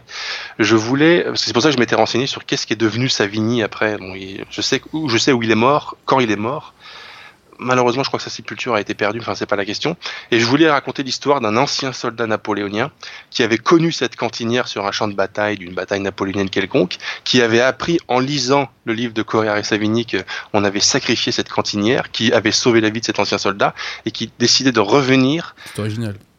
Revenir trouver Savigny et tuer Savigny pour venger cette cantinière. Ah, c'est un roman qu'il faut faire là, c'est plus une nouvelle. Là. Ouais, ça, ouais, ouais, un roman, mais ouais, ouais, sans doute. Mais en tout cas, c'était l'histoire que j'aurais aimé raconter parce que c'est quelque chose qui ne m'aurait pas paru euh, Ah, mais et- et- impossible en plus. Tout, tout le monde attend euh, les nouvelles et les romans de, de Jonathan Sturel, je pense maintenant. Ah, hein. Bah, je connais quelqu'un qui les attend aussi particulièrement, c'est Jonathan Sturel lui-même. Il les attend. Ah ouais, beaucoup. faut s'y mettre, hein, faut... je vous mets Mais la tôt- pression en direct, euh, ami, tôt- tôt ou tard, je, ça, vous- ça je vous mets la sion, comme on dit de- sur le terre-terre. Petit à petit à petit, l'oiseau fait son nid, mais c'est vrai que là, euh, ça viendra, ça viendra. Cette, cette, cette nouvelle dont je viens de parler, probablement qu'elle verra le jour un, un jour, en fait, peut-être. Parce qu'en fait, ça me paraît, ça me paraît pas fou, hein. Ça me paraît pas fou qu'un ancien soldat de Napoléon, plus ou moins à la retraite, euh, il est Ah dans bah, Paris. Ça, je vais vous dire un truc. Ce, ce genre de, de scénario, ça me fait penser à du Conan Doyle. Je sais pas si vous avez lu un petit peu Conan Doyle, mais ça, c'est Euh. le genre de, de scénario qui qu'on retrouve un peu chez lui. Ah bah, il- ça devait être un bon gars. Ah bah, c'est l'auteur de Sherlock Holmes, mais il a pas fait que ça. Et puis c'était un anglais francophile, donc euh, dédicace Ouais. aux anglais francophiles quand même. Enfin, J'ai il était pas petite- anglais, je crois qu'il était écossais d'ailleurs, si je dis pas de bêtises. J'ai une petite euh, histoire sur lui qui va nous donner l'occasion de reparler d'Arsène Lupin. Bah, Vous savez que, euh, tous les prétextes les- sont bons pour parler d'Arsène Lupin. Parmi les adversaires que Lupin euh, affronte dans ses histoires, il y ah a bah oui. Herlock Sholmes. Er- Herlock Sholmes. Exactement. Et en fin de compte, bon bah on a bien compris que c'était euh, une déformation de Sherlock Holmes parce qu'en fait, euh, Maurice Leblanc avait demandé euh, à Conan Doyle s'il acceptait que leurs deux personnages se croisent dans une histoire. L'autre n'avait pas accepté, il était pas fan de l'idée. Et ben Maurice Leblanc avait dit bah tant pis, bah il apparaîtra quand même, sauf que je vais un peu, je vais un peu, déformer son nom, mais dans l'esprit on aura compris que c'était Sherlock Holmes. Voilà. Tout à fait. Et d'ailleurs, euh, ce qui est bien dans Lupin, c'est que vous savez, habituellement dans, dans une fiction, le méchant, euh, enfin le gentil pulvérise le méchant entre guillemets. Oui. Alors que Lupin, dans ses duels, c'est extrêmement serré. Et on ne sait jamais s'il va s'en sortir ou pas, quoi. Il y a plusieurs fois où moi-même qui étais tellement pris dans le récit, je me suis dit là on assiste à la chute de Lupin. On Ouais, y croit sûr, des fois jusqu'à la dernière seconde et finalement il arrive toujours à Parce rebondir. il, il a des ennemis terribles. Moi, j'aime bien, par exemple, les poireaux, mais poireaux, on sait qu'il massacre tout le monde à la tronçonneuse, quoi, vous voyez. Ouais, ouais, Euh, Et qu'il n'a pas vraiment de rival, en vérité. vrai. Alors que Lupin, c'est pas pareil, quoi. Et euh, on ne rappellera jamais à quel point il est important de lire Arsène Lupin, et que c'est une lecture francisante. Ouais, francisante, c'est vrai. Moi, j'ai chaque fois que j'entends le mot Arsène Lupin, je repense à certaines des scènes qui apparaissent dans à peu près pas dans tous les Lupins, mais dans beaucoup de Lupins, où on le voit. Alors c'est le quand Lupin est à Paris, parce que vous savez qu'il y a des épisodes, enfin des épisodes, il y a des histoires où il se trouve chez lui là-haut en Normandie, là, près Oui, de. tout à fait. Et quand ça se passe sur Paris, euh, ça se passe assez souvent sur Paris, euh, il y a certaines scènes qui le décrivent en train de marcher sur les grands boulevards parisiens. Et moi, j'ai cette, euh, cette image d'un boulevard parisien de la belle époque, avec Arsène Lupin, les, les mains dans les poches, sous son couvre-chef, qui marche le long. Et j'aime bien parce que cette image que je m'imagine respire complètement la France d'avant et celle que j'aurais Ouais, vraiment ils, voulu ils ont changé les grands boulevards, là. hein. Oui, ils ont changé. C'est pour ça que je dis vraiment ouais. la, de la belle époque. Oui, C'est-à-dire oui, de de l'époque- ouais. des grands boulevards. Ouais, ouais. Vous, savez, dans la littérature de la Belle Époque, euh, il y a un, endroit de Paris qui est mythique, qui apparaît dans énormément de romans, qui est un décor dans énormément de romans, c'est le Jardin du Luxembourg. Je- le, le nombre Mhm. de romans euh, de Barès, de Bourget, de, de, de- de plein de gens, où à un moment donné, les personnages passent par euh, le Jardin du Luxembourg. Et en fin de compte, le Jardin du Luxembourg, ça a été, je pense que c'est l'endroit où une quantité astronomique de héros de la littérature fictifs, hein, donc sont passés donc fictivement, mais ça donne au Jardin du Luxembourg quelque chose d'assez, euh, enfin qui, qui l'imprime, à mon avis, euh, inconditionnellement dans l'imaginaire français tel qu'on se le figure vous et moi et j'espère tellement d'autres. Bah écoutez, je- mon cher Jonathan, je crois que j'ai eu une bonne idée. Passez-moi là, je vais pas euh, tomber dans le péché d'orgueil, mais de, de, de- de faire cette nouvelle émission, parce que c'était passionnant, n'est-ce pas, Victoire, le, radeau de la Méduse. Euh, et vraiment, euh, vraiment euh, Jonathan Sturel est, je pense, un, un zélateur de, de, de refrancisation, si je puis dire. Voilà. Ou en tout cas, un vecteur de refrancisation. Euh, voilà, donc je vous attribue la médaille d'or de la critique littéraire, euh, en Oh. tout cas sur le net, parce que bon, je je pense pas qu'il y ait beaucoup de gens qui parlent de littérature sur le, sur le web. Et euh, il est très très important que les personnes qui nous écoutent relisent de la littérature française. Parce que la littérature, ça aide aussi à avoir un cerveau. Ça vous rend plus intelligent quand vous lisez la littérature. Donc, Oui. euh, déjà, il faut lire tout court. C'est-à-dire que les vidéos euh, YouTube, c'est bien, c'est très utile, et euh, moi j'en sais quelque chose, c'est grâce à ça que je- je- j'essaie de remettre les pendules à l'heure sur un certain nombre de dossiers. Mais après, l'élite passe à autre chose, si je puis dire. Et là, on passe au bouquin, vous voyez. Et Oui. Demain, euh, la sélection naturelle se fera entre ceux qui lisent et ceux qui ne lisent pas. Et ça aide à tout la lecture, parce que moi je le vois même dans mon travail. hein, euh, concrètement, euh, j'ai une grosse capacité de, lecture, de travail pour les documents, que certains de mes confrères n'ont pas forcément. Ça aide à assimiler les choses, ça aide à comprendre des documents très différents. hein, concrètement, ça peut être des rapports de CHSCT euh, très techniques de sécurité, à un document qui concerne le monde de la communication. Enfin voilà, euh, ça, forge la, faculté d'assimilation, si je puis dire. Voilà. Donc, euh, il est capital que les gens reviennent aux livres et au passage à la littérature. Et vraiment, mon cher Jonathan, là, je, suis très, très, très heureux, vraiment, euh, que vous fassiez tout ça. Euh, vous le faites 100 fois mieux que votre serviteur, par exemple, aurait pu le faire. Euh, vraiment, euh, votre travail est très utile. Je tiens à vous rendre hommage. Euh, ben, mer- merci. Merci. mais très sincèrement. Euh, parce qu'il n'y a pas beaucoup de gens, je pense, qui peuvent donner l'amour de la littérature comme vous, vous le faites. Et en plus, vous avez un goût relativement bon. Voilà, je, je pense. Ah oui, je, je- oui, bah merci, en fait, Ouais. merci. Bah, ju- ju- justement, puisqu'il s'agit de lire des livres, il faut que je termine là-dessus. Le livre dont je viens de parler, Naufrage de la Méduse par Correa et Savini, pour ceux que ça intéresserait, j'espère qu'ils seront nombreux, enfin j'espère qu'il y en aura quelques-uns, vous le trouverez dans la réédition de la version 1821 chez Folio, poche, dans n'importe quelle librairie, euh, tout à fait réédité. euh, euh, c'est très beau, c'est très bien écrit, euh, puis c'est vrai, enfin c'est vrai pour euh, dans les limites dont on a parlé. C'est c'est vraiment intéressant. Et pour ceux qui voudraient voir le tableau qui s'appelle Le radeau de la Méduse par Géricault, bah, je pourrais pas vous dire où il est en fait. Il est pas Mais au il est Louvre, dans un. euh, le, je sais le pas, radeau de la justement. Méduse Probablement. Moi, il me il est semblait dans- qu'il était au il est- Louvre. hein. il est dans un musée parisien, ça c'est sûr. Mais euh, Ouais. moi-même, je suis pas allé le voir, mais j'ambitionne ouais. de le faire. faut savoir que l'auteur a rencontré Correa et Savini Pierre, Pierre particulièrement. de Tirement, vous pouvez googliser ça? Il est bien au Louvre. Il est bien au Louvre, voilà. voilà. Et bien au Louvre. Bon, on trouve de belles choses là-bas. Ouais, Vous savez, il y a plus- Il y il plusieurs visages qui apparaissent sur ce tableau. Je pourrais plus vous dire lesquels, mais euh, il y a un des visages qui est en fait, euh, bah, qui est ce à quoi ressemblait Coréard en fait, puisque le Jéricho a utilisé les traits de Coréard pour mettre sur l'un des personnages. Donc ça, Ah, euh, bon, comme quoi, il est rentré dans la postérité à tout titre. euh. Ah, Il est à tout, c'est exactement ça. Il est rentré dans la postérité Ouais, ouais, Coréard. Euh, et puis il est rentré aussi dans ses frais, parce que je pense que il s'est rempli, il s'est rempli les poches. euh, Enfin, à, à choisir, il devrait peut-être pas signer. hein. Ah ouais, à choisir, ouais, je pense que bah oui, c'est clair parce que même s'il a survécu, même s'il fait partie des rares qui de- des 10% qui ont survécu sur le radeau de la Méduse, à mon avis, ça les a un peu amochés quand même. Perso, euh, moi, j'aurais pas pris le risque. hein. Mais bon. Non. Non, moi non plus. Ouais, non, moi non plus. Alors, à tout hasard, Victor, est-ce qu'il y a des questions pour Monsieur Sturel? Ah oui, une question de Lucien Le Guélec. Monsieur Sturel nous racontera-t-il un jour ses aventures personnelles en Afrique de l'Ouest? Ah, euh, Ça serait intéressant. Euh, je sais pas si ça intéresserait beaucoup de gens, mais euh, par contre, euh, si les aventures des gens en Afrique de l'Ouest intéressent les gens, il y a euh, Terre de sommeil et Terre de Ah, Vous soleil. bottez de- en touche, là. Vous bottez en touche, là. Ouais, c'est vrai. Non, mais je pourrais. Euh, D'autant que j'aurais, il y aurait des choses à dire en fait, Ah oui, parce qu'en oui. fait j'étais en Sénégal, qui est une ancienne colonie française.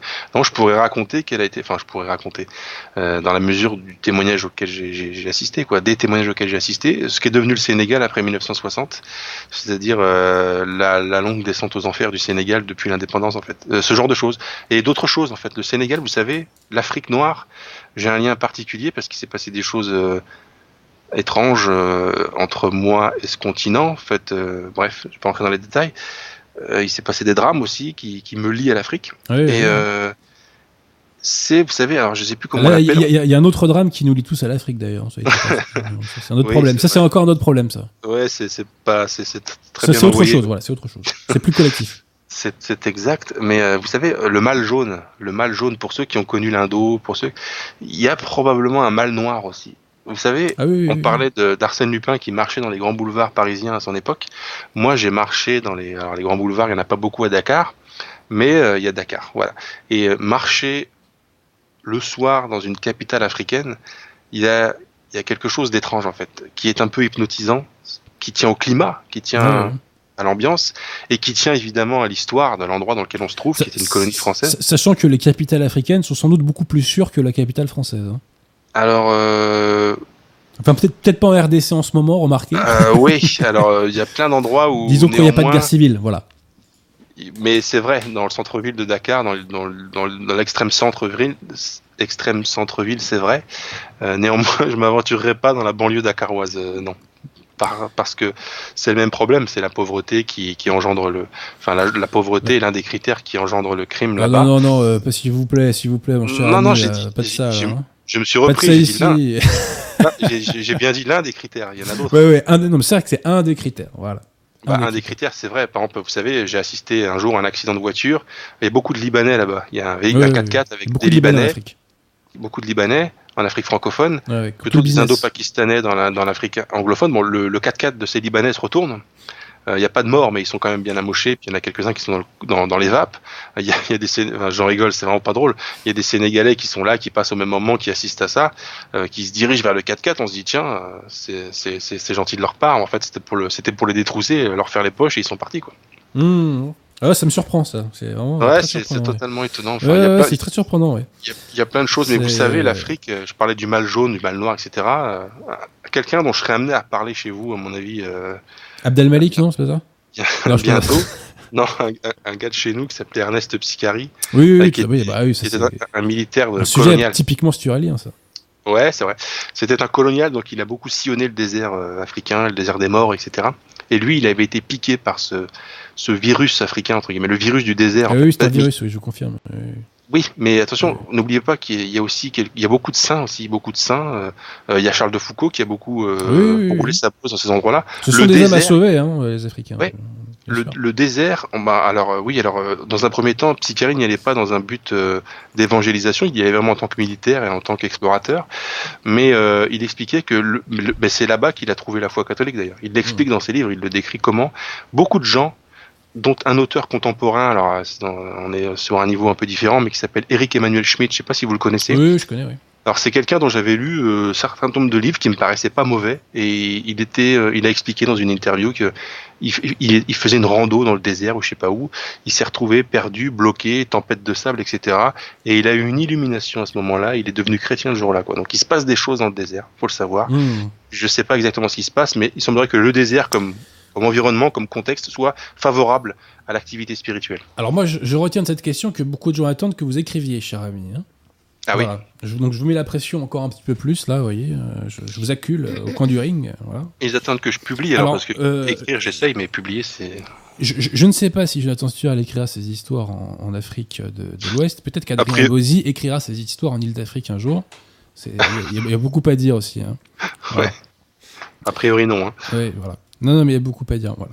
Est-ce qu'il y a d'autres questions, ma chère Victoire, pour notre ami ou, Euh, non. ou pas? Est-ce que vous avez euh, le, le mot de la fin, le dernier mot, comme on disait dans l'émission de Jean-Pierre Foucault là? Le dernier mot? Ouais, vous avez encore un mot à dire? Euh, lisez des livres. Bah oui, oui, lisez des livres. euh, écoutez. Euh, lisez Euh, des bons livres, hein, parce que lire des livres, c'est c'est finalement à la Alors portée. de oui, mais euh, la, la- la quantité tôt ou tard amène la qualité, si vous voulez. hein, parce que moi, quand j'ai Euh. commencé à lire, il y avait beaucoup de daubes, hein, il faut le dire. Mais petit à Ouais. petit, vous voyez. Alors peut-être que les grâces du bon Dieu ont aidé aussi, mais euh, on, on finit par faire de la sélection et au final, on a un goût, euh, un goût très affûté. Et je le répète, hein, c'est vraiment euh, demain ce qui fera votre différence, c'est euh, lire des bouquins. Le monde est séparé entre les gens qui lisent des livres et ceux qui n'en lisent pas. Euh, la lecture va vous apporter de l'esprit aussi. Et c'est important l'esprit. Hein. Tout bête, hein, mais moi quand je suis dans une soirée réseau où je suis le clochard euh, de service, entre guillemets, euh, par rapport euh, aux mecs qui sont là, c'est comme ça que je m'en sors, hein, concrètement. hein. Donc euh, c'est très très important tout ça. C'est pas que euh, pour se la raconter. euh, Non, non, c'est favorable. euh, Bah, aussi, euh, ça permet de se cultiver parce qu'on apprend énormément de choses. Par exemple, en lisant le livre dont j'ai parlé ce soir, vous allez apprendre les détails du naufrage de la Méduse et pourquoi c'est arrivé. Mais il y a aussi, là, si on veut avoir une approche vraiment beaucoup plus neuro, neurophysiologique, le fait de lire entraîne les connexions synaptiques à fonctionner correctement. Donc, c'est comme le faire, faire du sport, hein, paradoxalement, faire du sport. sûr. En fait, la lecture, c'est bon pour tout, Ça pour sert à tout, la exactement. La culture. lecture, ça sert à tout. Ça sert à tout. Ça sert à tout. Et d'ailleurs, j'étais en train de me faire Plus la beau, remarque. plus euh, intelligent, plus riche, euh, ça sert à tout. voilà. Plus Et j'ai drôle. euh, J'ai beaucoup lu, moi. Alors imaginez-vous à quel point je dois être beau, riche, intelligent. bah, exactement, exactement. Mais c'est à vous que je pensais en disant ça. sûr. Bah, je me suis reconnu À Pierre de aussi. Oui, bien sûr. Victoire doit lire un peu aussi, non? Oui, voilà. Ah, c'est bien, elle est bien placée celle-là, là. elle est pas mal, pas mal. Donc, euh, mais voilà, en tout cas, moi je vous mets la pression euh, en direct ce soir face à la France entière, parce que vous savez qu'on a un succès titanesque, hein, ça vous a pas échappé. Oui, bah, j'ai vu que j'ai vu qu'effectivement les data centers de Google avaient tendance oui, à voilà, voilà, voilà, c'est terrible. Dès qu'on prenait l'antenne, quoi. Comme quoi les gens attendent la plume sturélienne, hein, voilà. Voyez. Donc il faut, il faut passer maintenant, il faut. On a une question ah, ah, ah. pour Jonathan Sturel de Kiani Foul. Est-ce que Jonathan a lu Le désert de Clésio? Non. non, mais attendez, mais attendez. Alors je reprends votre place, faut surtout pas lire le Clésio. Hein. Je sais, surtout pas lire le Clésio, la vie est trop courte. Je, je l'ai pas lu en l'occurrence, non. non, non, mais c'est ça, c'est poubelle. C'est un, un, auteur contemporain? Oui, oui, il a, eu le prix, il, a, il a eu le prix Nobel, c'est vous dire. Ah, oui. Donc, euh, non, non, non, non, c'est poubelle, poubelle. Bah justement, euh, alors non, pour répondre à cet auditeur, euh, non, mais euh, pour répondre plus généralement, moi je lis extrêmement peu de littérature contemporaine, en fait quasiment et pas. Pour cause, et pour cause. Ouais, à part choses... Malik, je veux dire, qu'est-ce qu'il les, seules... les seules choses que je vais lire qui nous sont contemporaines ou qui sont produites par des gens encore vivants ou morts très très récemment, ça va être des choses assez parallèles à tout ce dont on parle en généralement entre nous. Ça va être de la SF par exemple. J'ai beaucoup aimé les romans de Dantec par exemple, ouais. ce genre de choses. Et d'ailleurs, si je me faisais la remarque de tous les livres dont j'ai parlé chez vous, le plus récent euh, est très vieux déjà, parce que je pense que je parle jamais de littérature contemporaine. Néanmoins, j'ai cité un nom tout à l'heure. Ça, à la limite, je pourrais en parler dans une prochaine émission, mais Eric Emmanuel Schmitt, là, dont j'ai parlé, alors euh, il a complètement, euh, il est devenu complètement inintéressant, mais il fut un temps où sa production littéraire n'était pas tellement mauvaise. Sans il y a doute. un livre, il y a un livre que certains doivent connaître en fait. Ça s'appelle La part de l'autre, où en fait il, il essaye d'imaginer euh, c'est une espèce, alors comment on l'appelle ça, une uchronie, où il essaye d'imaginer ce qui se serait passé si Hitler, au lieu d'être refoulé à l'école des beaux-arts de Vienne, avait été accepté. Ça aurait changé le cours de sa vie et donc de l'histoire. C'est La part de l'autre, c'est son roman le plus connu, je pense. Mmh. Et en fin de compte, il écrit en parallèle deux histoires. Celle qui est l'histoire réelle, il est refusé, donc il s'engage en politique, etc. Et l'histoire parallèle qui est racontée parallèlement où il est accepté, donc il mène une vie, une carrière de, bah, de peintre en fait, d'artiste, etc. Livre pas trop mauvais, mais il en a écrit d'autres. La secte des égoïstes, par exemple. Euh, euh, faudrait qu'à la limite j'en parle un jour plus que je, Ouais, me, je me rappelle des titres. Mais- C'est un, c'est un des, un, un des auteurs contemporains qui, il fut un temps en tout cas, n'était pas trop mauvais à lire. Quoi. Pour synthétiser votre propos, euh, si vous voulez, c'est comme si euh, bon, Jean-Jacques Goldman il écrit des bonnes chansons, Oui, mais Debussy c'est quelques crans au-dessus, vous voyez. oui, oui, oui c'est vrai. Oui, on, on Donc, pourrait prendre. ce- euh, voilà, moi c'est comme ça que je vois les choses. Et les, les écrivains d'autrefois, enfin, sont des tueurs à gages. Ceci dit, ceci dit, il n'est pas exclu que de très bons auteurs émergent. Romain Guérin a écrit un très bon roman, euh, Le Journal d'Anne France, publié dans une maison d'édition. Tu sais où est-ce que ça a été publié, Le Journal d'Anne France, euh, Victoire? Je te pose une colle là. Édition Altitude. En Pléiade, allô, non, allô, non. allô, allô, Là, tu me clashes en direct. C'est pas bien là. hein. Voilà. Donc saluons Romain Guérin au passage, qui a fait un très bon livre, donc Le Journal d'Anne France, et qui d'ailleurs a fait un album euh, il y a pas longtemps que Victor avait apprécié. hein. Euh, voilà. Euh, mais effectivement, voilà, euh, on va pas tous les répéter, mais voilà, les, les Balzac, les Stendhal, les Maurice Leblanc, euh, les Bernados, euh, allez, les Zola, je fais un effort. voilà, vous voyez, Ouais, les Zola, on pourra en reparler aussi. Anatole France, surnommé Ana- Anatole Prusse par euh, Léon Daudet, euh, Léon Daudet, Alphonse Daudet, ouais, voilà, il y en a des milliards. Mais c'est bien, ça fait des sujets pour Jonathan Sturel, tout ça, euh, pour les Non, c'est vrai. Après, vous voyez le parallèle Debussy avec Goldman, euh, c'est vrai que écouter Debussy tout le temps et de temps en temps pour s'alléger un peu, écouter du Goldman pour ensuite revenir à Debussy, Oui, se rendre oui, compte à quel point Debussy c'est mieux. Ben, J'imagine que quand on a lu euh, du Balzac, beaucoup de Balzac, on va lire un petit Eric Emmanuel Schmitt, ça va nous détendre, et après on va retourner sur Balzac et on va se rendre compte que euh, que la littérature française est morte en fait. Oui, oui, tout à fait. ouais. Mais moi, Debussy, c'est très pratique. Pour le... Moi, c'est ce que j'utilise au lieu de prendre du doliprane, vous voyez. C'est, euh, ça me détend, moi, Debussy. Ah oui. Donc, euh, voilà. Ah, Donc, moi, pour moi, il y a deux grands compositeurs, c'est Debussy et David Guetta. Non, c'est une blague, hein, bien entendu. C'est une blague. Le featuring, le featuring David Guetta Abdelmalik était vraiment pas mal. Ouais, ouais, il était pas mal. Ouais. Bah, avec Abdelmalik, euh, c'est, toujours la, la qualité qui nous attend. hein, Voilà, c'est- devenu ma sonnerie de portable d'ailleurs. Oui, bah, bien, bien évidemment, évidemment, évidemment. Pour se reconnaître entre vrais, quoi, n'est-ce pas? C'est la même. Donc voilà, à tout hasard, est-ce qu'il y a une ultime question, euh, ma chère Victoire, pour notre ami? Euh, non, il y a d'autres questions. Enfin, il y a Bon. des dons après. Mais... Bah, vous voyez, euh, donc euh, c'était, euh, bah, c'est bien là, mon cher Jonathan, vous avez eu le temps de vous exprimer parce qu'à chaque fois on est un petit peu dans le Dans la le- précipitation, dans le rush, dans le rush, Eh, hein, je rush. le mot. Euh, Ouais. Voilà. Donc là, on a bien eu le temps. Bah écoutez, je vous remercie. Euh, C'est moi. On se revoit à la prochaine émission qui euh, normalement aura lieu dans deux semaines. hein. Tout à fait. Et euh, en espérant que ce soit aussi passionnant euh, que cette semaine. Et- Voilà. Et où, et où je parlerai du livre noir de l'automobile par Jean Robin. D'accord. voilà, voilà. Pour, pour un débat potentiel avec moi sur l'automobile. Vous avez raison. Tout à fait. Euh, vous me facilitez pas les choses, hein, cher ami. Bref. Euh, Voilà. Bon, bah écoutez, euh, je vous dis à très bientôt. Tout à fait. Euh, et, et- et puis voilà. Bonne soirée, puis bonne soirée à tout le monde et à bientôt. Merci. Bonne soirée. À bientôt. Au revoir.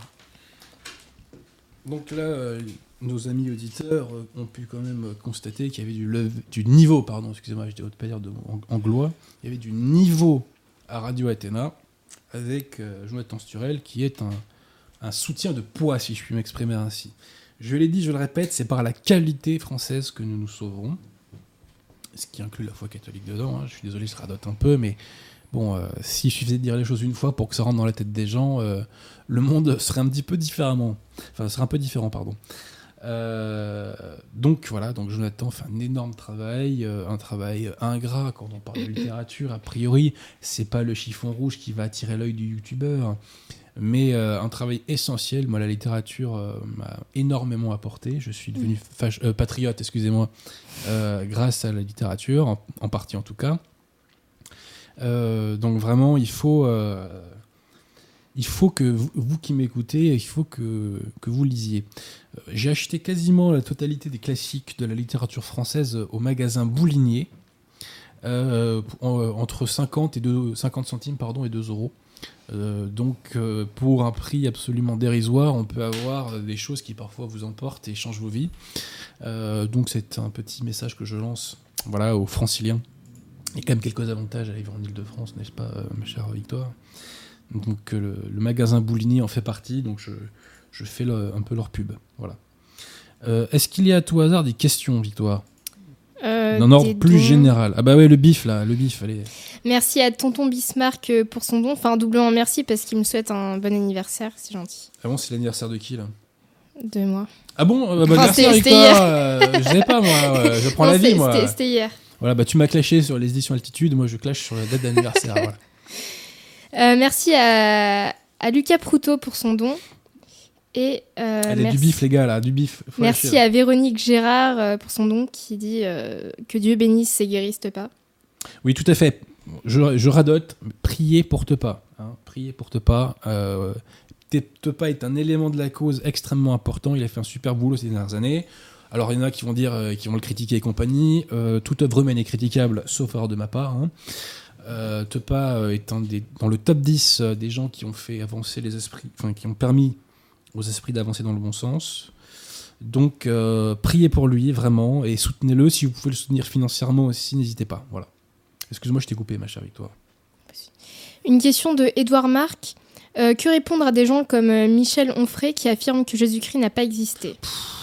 Est-ce que, franchement, j'ai une tête, moi, à répondre à des questions aussi débiles, franchement C'est. euh, Écoutez, il faut faire de l'apologétique, et là, je, je renvoie aux spécialistes, hein, j'ai pas réponse à tout. Mais il faudrait lui dire de commencer par lire les évangiles, ça lui ferait pas de mal. Et il y a aussi une preuve, quand même, de Jésus-Christ. C'est. euh, Et ça, c'est Pascal qui nous le dit. C'est euh, c'est l'existence du peuple juif. Puisque eux qui l'ont renié n'ont jamais pensé à nier son existence. Vous voyez ce que je veux dire? Euh, ça, c'est Pascal qui nous le dit de mémoire, si je dis pas de bêtises. Voilà, donc ça c'est une des preuves, mais il y en a d'autres, hein, tous les miracles, tous les miracles faits par l'Église catholique, le fait que l'Église soit encore debout. Aujourd'hui, elle est réduite à peau de chagrin, l'Église, puisque comme vous le savez, et je- j'ai toujours un petit prétexte pour le caser, hein, euh, la secte conciliaire n'est pas l'Église catholique. Euh, voilà, mais euh, après il y a des gens qui sont sans doute plus pédagogues, euh, plus diplomates que votre serviteur. Voilà, mais euh, là franchement, euh, ça sera de la pâquerette quoi. Et puis qu'est-ce qu'il y a de plus ringard qu'un athée quoi? Non, mais Franchement quoi. Qu'est-ce qu'il y a de plus débile et ringard qu'un athée quoi? Bref, est-ce qu'il y a d'autres questions, ma chère Victoire? Euh, Non. Pas noté questions. donc, bah écoutez, ce- cette émission sera placée sous le signe du remerciement. Euh, bah, je remercie déjà euh, l'équipe technique, euh, je remercie Victoire et toutes les personnes qui permettent que cette émission soit possible. J'ai longuement remercié Jonathan Sturel pour, pour son travail de, je dirais, de, de vulgarisation de la littérature, son travail de zélateur de la littérature, Françoise en particulier. Je remercie toutes les personnes qui euh, soutiennent bah, votre serviteur. toutes les personnes qui me permettent de mener ces combats si importants pour la France véritable et pour la foi, catholique. Je remercie toutes les personnes qui permettent aux éditions d'altitude d'exister aussi. Euh, donc cliquez, bande, euh, voilà. Je remercie les personnes qui aident le collectif Saint-Robert Bellarmin, qui aident les éditions Vox Galliae. Nous contribuons tous ensemble à réagréger la, la, qualité française. Et comme on ne le répète jamais assez, c'est par cette qualité que nous provoquerons ce que j'appelle les grâces de la victoire. Voilà. Donc, écoutez, je pense que j'ai tout dit. j'ai tout dit, puis aussi, non, je répète encore, N'hésitez pas aussi à soutenir les autres jeunes plumes catholiques qui émergent. Je pense à Paul-Étienne Pierrecourt, je pense à Guillaume Fonazel, et je pense à Pierre Joly. Voilà, voilà. Bah écoutez, je pense qu'on a tout dit. Merci euh, aux personnes qui font des dons également. Voilà, et puis bah écoutez, je vous dis à la prochaine émission.